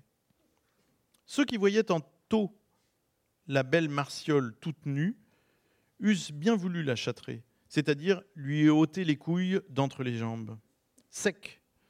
Il eût fallu premièrement les y mettre, que le chat fût bien bridé des vôtres, qui riait encore de cette belle fille qui fut mariée, et le contrat de son mariage fut passé par devant les deux plus savants notaires de Rouen. Le maître de la rose rouge en dirait bien ce qu'il en sait. Et pour ce, il envoya acquérir ces deux fameux notaires, lesquels laissèrent le bon paysan pour venir à ce riche marchand. Les notaires venus, on leur donna des sièges, et M. de la Rose commanda à sa servante d'apporter ce qu'il lui avait commandé. Notate verba, servantes sont celles qui servent chez les gens de bien, d'autant qu'à ce qu'elles disent, chambrières sont celles qui demeurent avec les prêtres ou chanoines pour subvenir à toutes leurs nécessités. Là-dessus, M. de la Rose dit à ces messieurs les notaires qu'il avait grand désir de manger des pois passés par devant notaire. Partant, il les priait de les voir passer. Sa servante se mit là devant eux, à les passer. Ces notaires se mutinèrent et se fâchèrent, et l'injuriant l'appelèrent moqueur, et qu'ils s'en ressentiraient. Ils se prirent aux paroles jusqu'à dire qu'ils allaient quérir leurs épées pour, aller, pour s'aller battre hors la porte. Allez, dit-il, je le veux bien, passez par ici et m'appelez. Il prend son épée et se mit à la fenêtre. Incontinent, les autres passèrent et l'appelèrent. Ô méchant qui abuse les officiers du roi, viens hardiment. Non, ferait, dit-il, je suis plus courroucé, je ne vous veux jamais tuer. Euh, لا.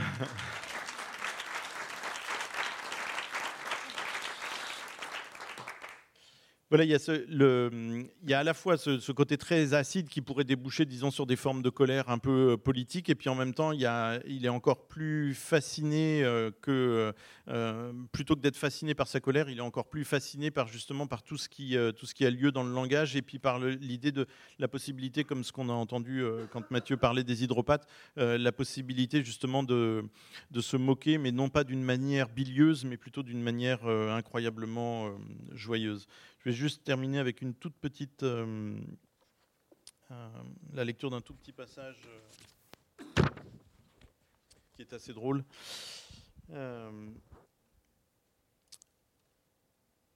Je, donc c'est un personnage qui s'appelle Buchanan. je suis pour les pères cordeliers. Cessez cette injure. Il y a apparence que les chanoines font des enfants. Témoin, Madame la Reine de France, qui, allant à Chartres en voyage pour avoir ligné, et suivant un beau chemin fait exprès parce qu'elle allait à pied, elle s'assit pour se reposer, que voici passer une belle grande paysanne des champs qui cheminait comme un prêtre breton. La reine l'arrête et lui dit Bonjour mamie, où allez-vous Je vais à Chartres, madame. Que faire? Vendre du lait et des herbes. D'où êtes-vous, mamie? Je suis d'ici, euh, auprès, madame. Êtes-vous mariée? Oui, madame, Dieu merci. Mais, madame, ne vous déplaise, dites-moi s'il vous plaît qui vous êtes? Je suis la reine, mamie. Ah, Madame la Reine, excusez-moi s'il vous plaît si je ne vous ai fait l'honneur que je devais. Mais Madame la Reine, vous allez à pied Et où allez-vous, Madame la Reine? Mais que ne vous déplaise. Je vais à Chartres, mamie, pour aller en cette belle église prier Dieu, à ce qu'il lui plaise que j'ai des enfants. Oh, hélas, Madame la Reine, euh, vous pouvez vraiment retourner chez vous. Ce grand chanoine qui les faisait est mort. Il n'en fait plus.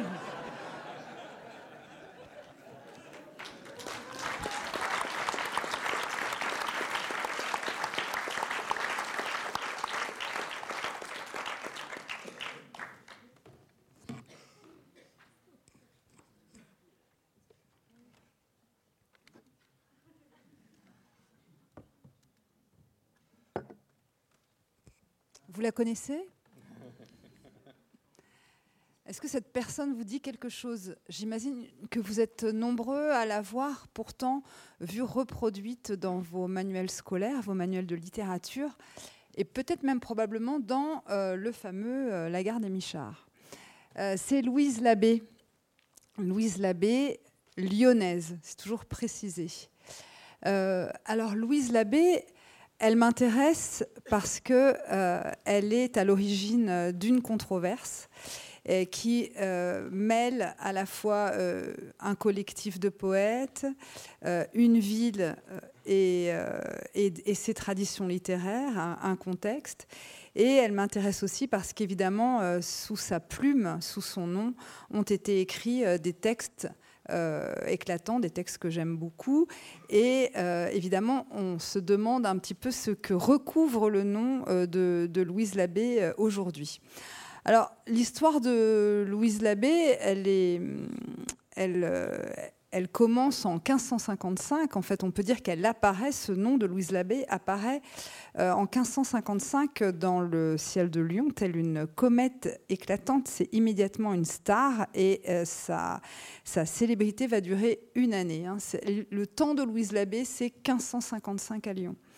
Euh, parce que en cette année-là est publié un unique volume de ses œuvres qui est composé de trois de trois parties. La première partie est composée de 23 sonnets, euh, puis il y a un débat, le un débat de folie et d'amour, et puis enfin il y a euh, des écrits complètement dithyrambiques, ce qu'on appelle des louanges à Louise, qui sont écrits euh, par, des, par des poètes qui ne vont pas vraiment signer euh, leurs textes, mais se signaler par des espèces d'énigmes, des, des, anagrammes et des devises. Et on, en reconnaît quelques-uns, et parmi eux, euh, le grand, enfin l'astre du moment, l'astre lyonnais Maurice Sèvres. Alors 1555 à Lyon, euh, c'est c'est un contexte assez intéressant parce que c'est le, le moment, c'est la la ville euh, a doublé sa population en, une vingtaine d'années. Il, y a 60 000 personnes qui vivent là-bas. C'est une ville extrêmement florissante. Il y a déjà la soie. Euh, mais c'est aussi une ville qui a un carrefour international euh, d'échanges. L'Italie est très proche. Il y a une influence très forte de l'Italie. Et évidemment, il y a une école lyonnaise de poètes qui est très très active, donc avec Maurice Sèvres et aussi avec d'autres poètes. Qui vont euh, constituer ce qu'on appelle un espèce de cénacle. Et ils vont euh, tous soutenir la publication de ce, volume de, Louise Labbé. Alors, elle va elle va avoir cette présence très intense en 1555. Et alors, ce qui est bizarre, c'est qu'après, euh, on n'en entend plus parler. C'est-à-dire que même les poètes qui l'avaient célébré, euh, euh, et même les poètes qui avaient été complètement dithyrambiques à dire que, voilà, que c'était la, plus grande poétesse jamais, jamais, dont les vers étaient les plus beaux de ceux de la langue française, notamment les vers d'amour, ceux-là ne, font plus jamais attention à elle et on n'a plus du tout la trace d'une publication, d'une production littéraire de Louise après 1555. Euh, C'est terminé. Et quand les autres, euh, quand ceux qui la louaient, justement, euh, vont écrire de nouveau sur des pour rendre hommage aux dames de Lyon, pour célébrer la femme, etc. Ces mêmes-là oublient toujours de la mentionner, elle, elle, disparaît complètement. Alors ça, c'est assez étonnant. pour autant, son œuvre fait son chemin. Il a une très, elle a une très grande postérité. Louise Labbé, malgré tout, on en a tous entendu parler, même si on ne la reconnaît pas vraiment là. On en a tous entendu parler. On ne sait pas bien si c'est euh, euh, elle, la belle cordière, mais en général, ça va un peu ensemble. Euh, est-ce que c'était une courtisane? Enfin, la, figure de la poétesse et la figure de la courtisane sont assez, sont assez propres. Donc, ce qui sont assez proches. Donc, son œuvre va être euh, très intense. Elle va être, euh, on n'en entend pas parler du tout, du tout entre 1556 et 1752. Et on n'entend pas parler. Et puis, elle revient un peu dans le jeu. Elle revient un peu dans les, dans les écrits. Au, à la Révolution, déjà, on recommence à parler de Louise Charlie, hein, qui était le nom de son, de son père. Louise Labbé ou Louise dite la belle cordière ou dite la belle lyonnaise. Euh, au 19e, elle est de nouveau assez présente et là, elle devient une espèce de figure euh, de l'émancipation féminine. Euh, parce que ses écrits vont parler d'amour assez, assez crûment. Et puis, elle, elle va vraiment être extrêmement commentée et devenir un, d'ailleurs une espèce d'icône des études de genre qui vont faire florès surtout euh, outre-Atlantique euh, euh, au XXe siècle, où là pour le coup elle devient aussi une figure d'une poétesse de, l'amour libre en fait, hein, et de, la sensualité, de la crudité, de l'érotisme. Et aujourd'hui, elle est toujours, elle est toujours vue comme ça. Alors, euh, euh, ce que l'on aime voir chez elle, c'est vraiment la femme, peut-être peut-être plus que la que la poétesse, mais néanmoins, elle a traversé donc toutes ces années avec cette cette cette œuvre et cette espèce de postérité. Et puis, euh, il y a une dizaine d'années, euh, il y a une femme, euh, Mireille Huchon, donc je vous montre aussi un livre, moi, puisqu'on va. Qui écrit ce livre, Louise Labbé, Une créature de papier.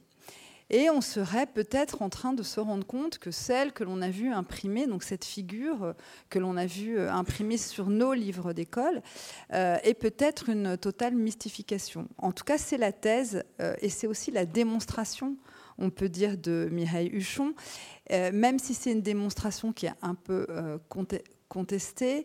Euh, moi, ce soir, je choisis d'y croire aussi parce qu'elle me rappelle une autre créature de papier, auquel, et une créature de chair, mais aussi qui est devenue une créature de papier et qui a fait beaucoup vendre de papier, qui est aussi notre chic fille Anna Nicole Smith, sur laquelle on a écrit en 2007, et qui avait quelque chose à voir aussi avec une courtisane et aussi avec une poétesse. Alors, je vais vous parler un peu de Louise Labbé parce que sous son nom a été quand même euh, écrit un des poèmes préférés de, de Mathias Sénard, tout simplement, enfin un des vers préférés de Mathias Sénard, vous allez le reconnaître. Donc c'est le sonnet 8 des œuvres poétiques. Je ne vais pas le lire euh, baroque. Claro me disait lis le baroque, ça va être drôle. Je vis, je meurs, je me brûle et me noie. Non. Je vis, je meurs, je me brûle et me noie. J'ai chaud extrême en endurant froidure. Le vers préféré de Mathias. La vie m'est et trop molle et trop dure. J'ai grands ennuis entremêlés de joie. Tout à un coup, je ris et je larmoie, et en plaisir main greffe, tourment j'endure, mon bien s'en va, et à jamais il dure, tout en un coup je sèche et je verdois. Ainsi, amour inconstamment me mène, et quand je pense avoir plus de douleur, sans y penser je me trouve hors de peine. Puis, quand je crois ma joie être certaine et être en haut de mon désiré heure, il me remet en mon premier malheur. ce poème est très célèbre, je vais vous en un autre. Et alors, ce qui m'avait frappé, moi, quand j'avais lu euh, les sonnets de Louise Labbé, c'est aussi pour ça que j'avais envie d'en parler ce soir, c'est d'abord l'extrême... Euh, absence d'effort de, de, son écriture dans une métrique pourtant imposée, donc celle des sonnets, hein, 3 4 1 3 tercets, des alexandrins, etc et au contraire un sentiment de grande fraîcheur, de, grande euh, d'une sensualité extrêmement simple euh, et, très intense. Et ça, je dois dire que hum, on le retrouve de manière assez éclatante dans le sonnet 18, dix sonnets plus tard.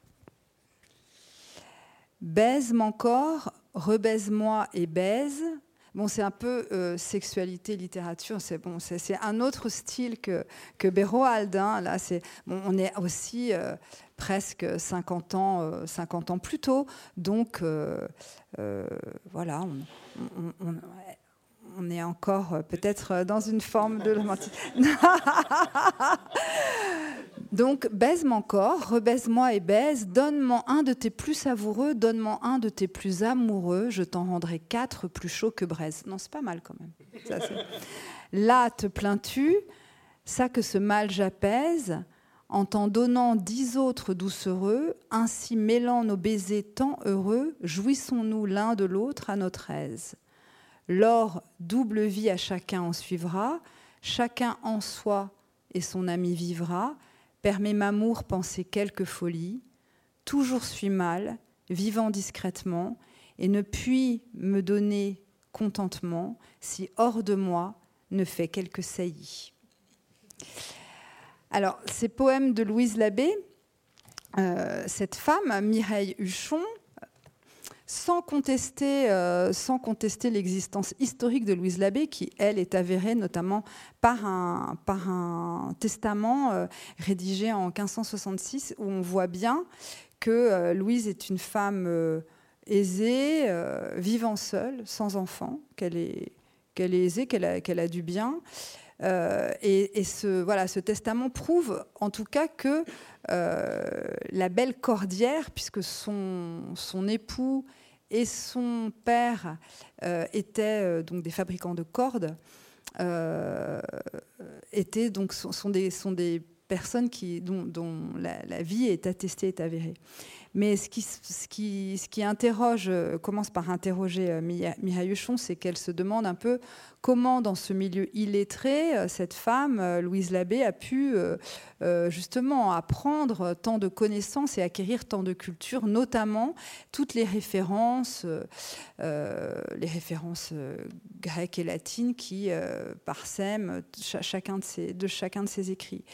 Et puis elle s'intéresse beaucoup, Mireille Huchon, à ses écrits euh, et de, la fin du, poème, euh, de la fin du recueil, pardon, à ces, à ces poètes euh, de l'école lyonnaise qui se sont rassemblés en collectif dans un chez un éditeur, on l'appelait à ce moment-là l'atelier, l'atelier de Jean de Tourne. Alors Lyon, c'est une ville qui à l'époque est une grande ville d'imprimeurs et d'imprimeries. C'est vraiment la, rivale de Paris. Il y a une activité d'imprimerie qui, est très, intense.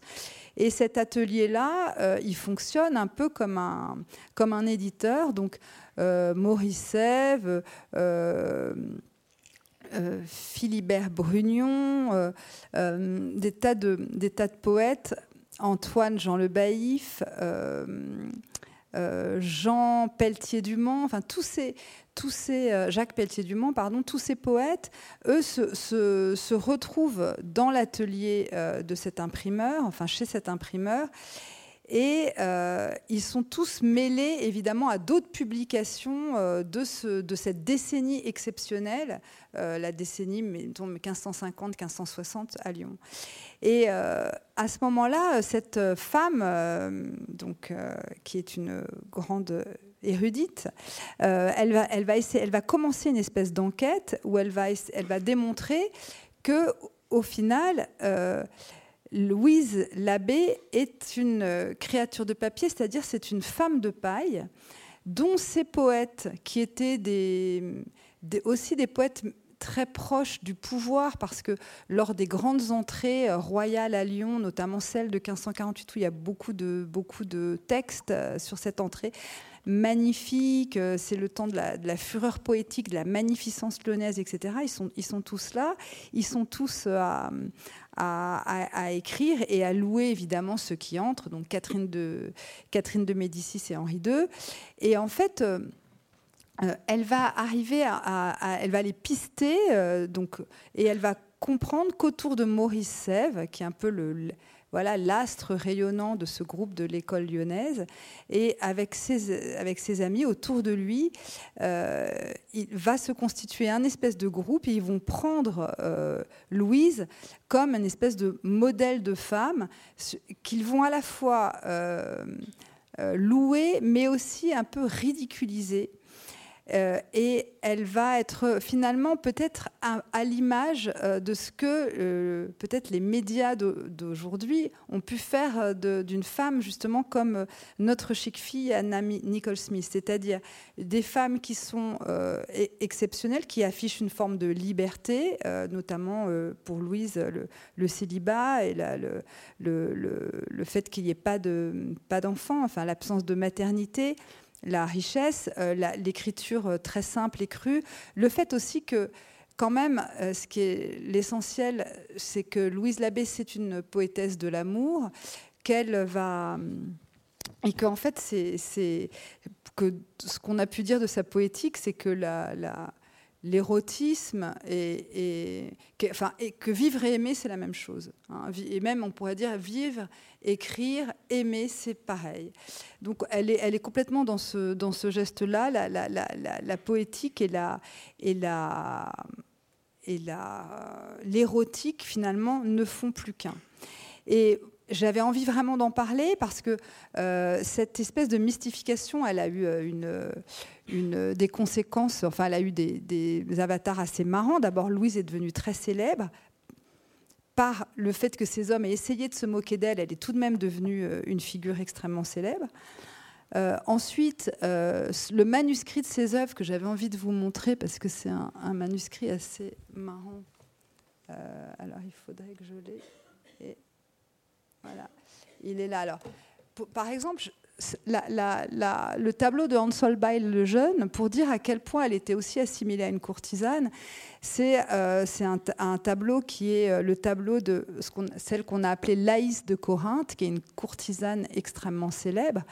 Et euh, l'homme qui a gravé le portrait qu'on a vu précédemment euh, l'avait appelé Laïs euh, lyonnaise, Louise Laïs. C'est-à-dire qu'en fait, on a tout à fait identifié le personnage de cette courtisane et le personnage de Louise. Et à côté, c'est ce, voilà, c'est ce manuscrit.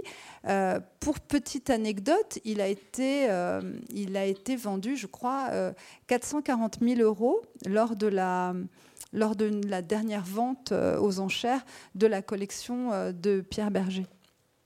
Donc voilà le, voilà le, manuscrit.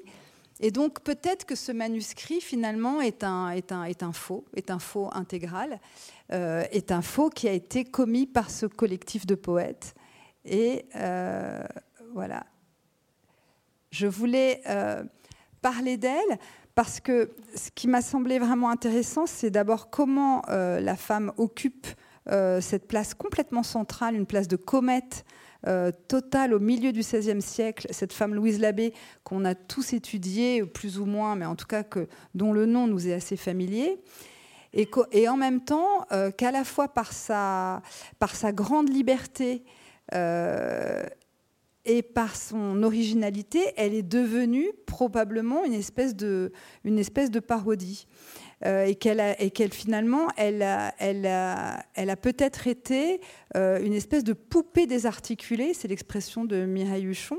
Et je voudrais vous lire la, fin de la conclusion de ce livre, qui est une vraie enquête policière dans le milieu, euh, dans le milieu lyonnais, dans le milieu de l'Académie de Fourvière, dans le milieu de l'école lyonnaise. Et elle dit, Louise, en poupée désarticulée sur son lit molle de courtisane, alors que les siècles ultérieurs ont célébré ces vers comme les plus beaux vers passionnés du monde, la loue comme la plus grande poétesse qui soit née en France, femme qui parle à tout lecteur le langage de l'âme, reste pour le lecteur moderne que cette Louise Labbé, imprimée, qui a troublé les hommes, apporté réconfort aux femmes, poète notable et champion du féminisme, voix d'autant plus forte et insolite qu'elle était travestie, que cette femme ait été couchée sur le papier par des hommes cyniques, elle reste un nom auquel attacher une lecture, invitant à renouer avec une pratique où le plaisir pur s'abstrait des contingences de la création et où chacun est invité à faire sa propre lecture. Voilà, je vous remercie.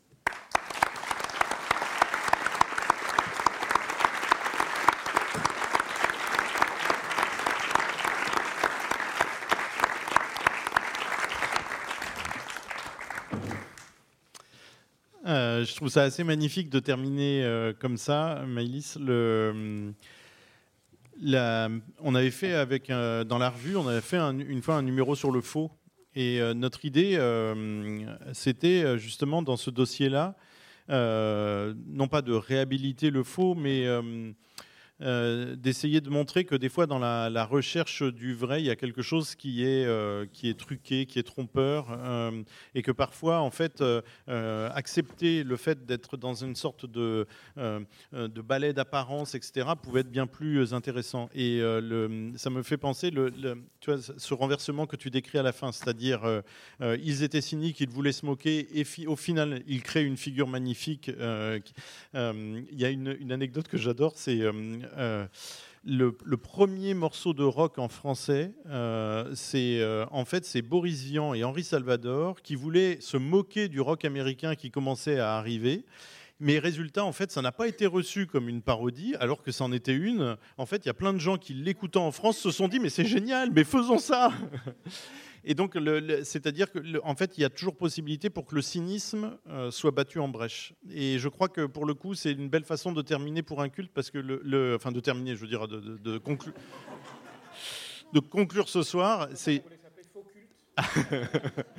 de conclure ce soir, c'est-à-dire que pour le coup, euh, euh, on n'a on jamais été trop dans cette humeur-là, euh, c'est-à-dire dans quelque chose de cynique et de, de, et de bilieux. Non, je crois pas. Non. Et, et, au contraire, plutôt dans l'énergie que je crois on pouvait entendre là dans tous les, dans tous les textes, aussi bien le, feu dont, parle, dont parlait Hélène que, que les autres. Euh, encore une fois, merci d'être venu. Et demain, donc, il y a une seconde soirée, en fait, qui paraît, qui, qui, euh, termine la deuxième journée de, colloque. Donc, le, ah, le, colloque, évidemment, est en, est en, entrée libre. Bien sûr que les personnes qui voudraient écouter les communications peuvent venir. Ça se passe euh, à côté du Panthéon, rue des Irlandais. Mais demain, donc, la soirée sera très différente, puisque là, on s'est amusé à faire une contre-histoire de la littérature, rapidement, comme ça. Et demain, en fait, on invite trois artistes ou chercheurs euh, dont le travail euh, vraiment très contemporain nous intéresse beaucoup. On s'est donné comme petit euh, aiguillon d'aller chercher trois personnes qui explorent des territoires qui auraient pu être les nôtres et qui n'ont pas été les nôtres. Donc comme ça, des, gens qui tout d'un coup complètent le travail qu'on a essayé de faire et l'emmènent dans des directions où, nous ne sommes pas allés. donc c'est pas pour à nouveau nous trouver très beaux dans ce miroir, c'est plutôt pour dire voilà, il y, en a d'autres qui cherchent aussi et puis pour leur donner, pour leur donner la parole donc encore une fois, merci à la Maison de la Poésie de nous avoir accueillis. Merci pour le vin. Et, euh, euh, Olivier m'a dit tout à l'heure que toute personne qui se présenterait demain avec le billet de ce soir aurait du vin gratis euh, demain soir. Je ne sais pas s'il est capable de l'assumer jusqu'au bout, mais il me l'a dit. Bonne soirée.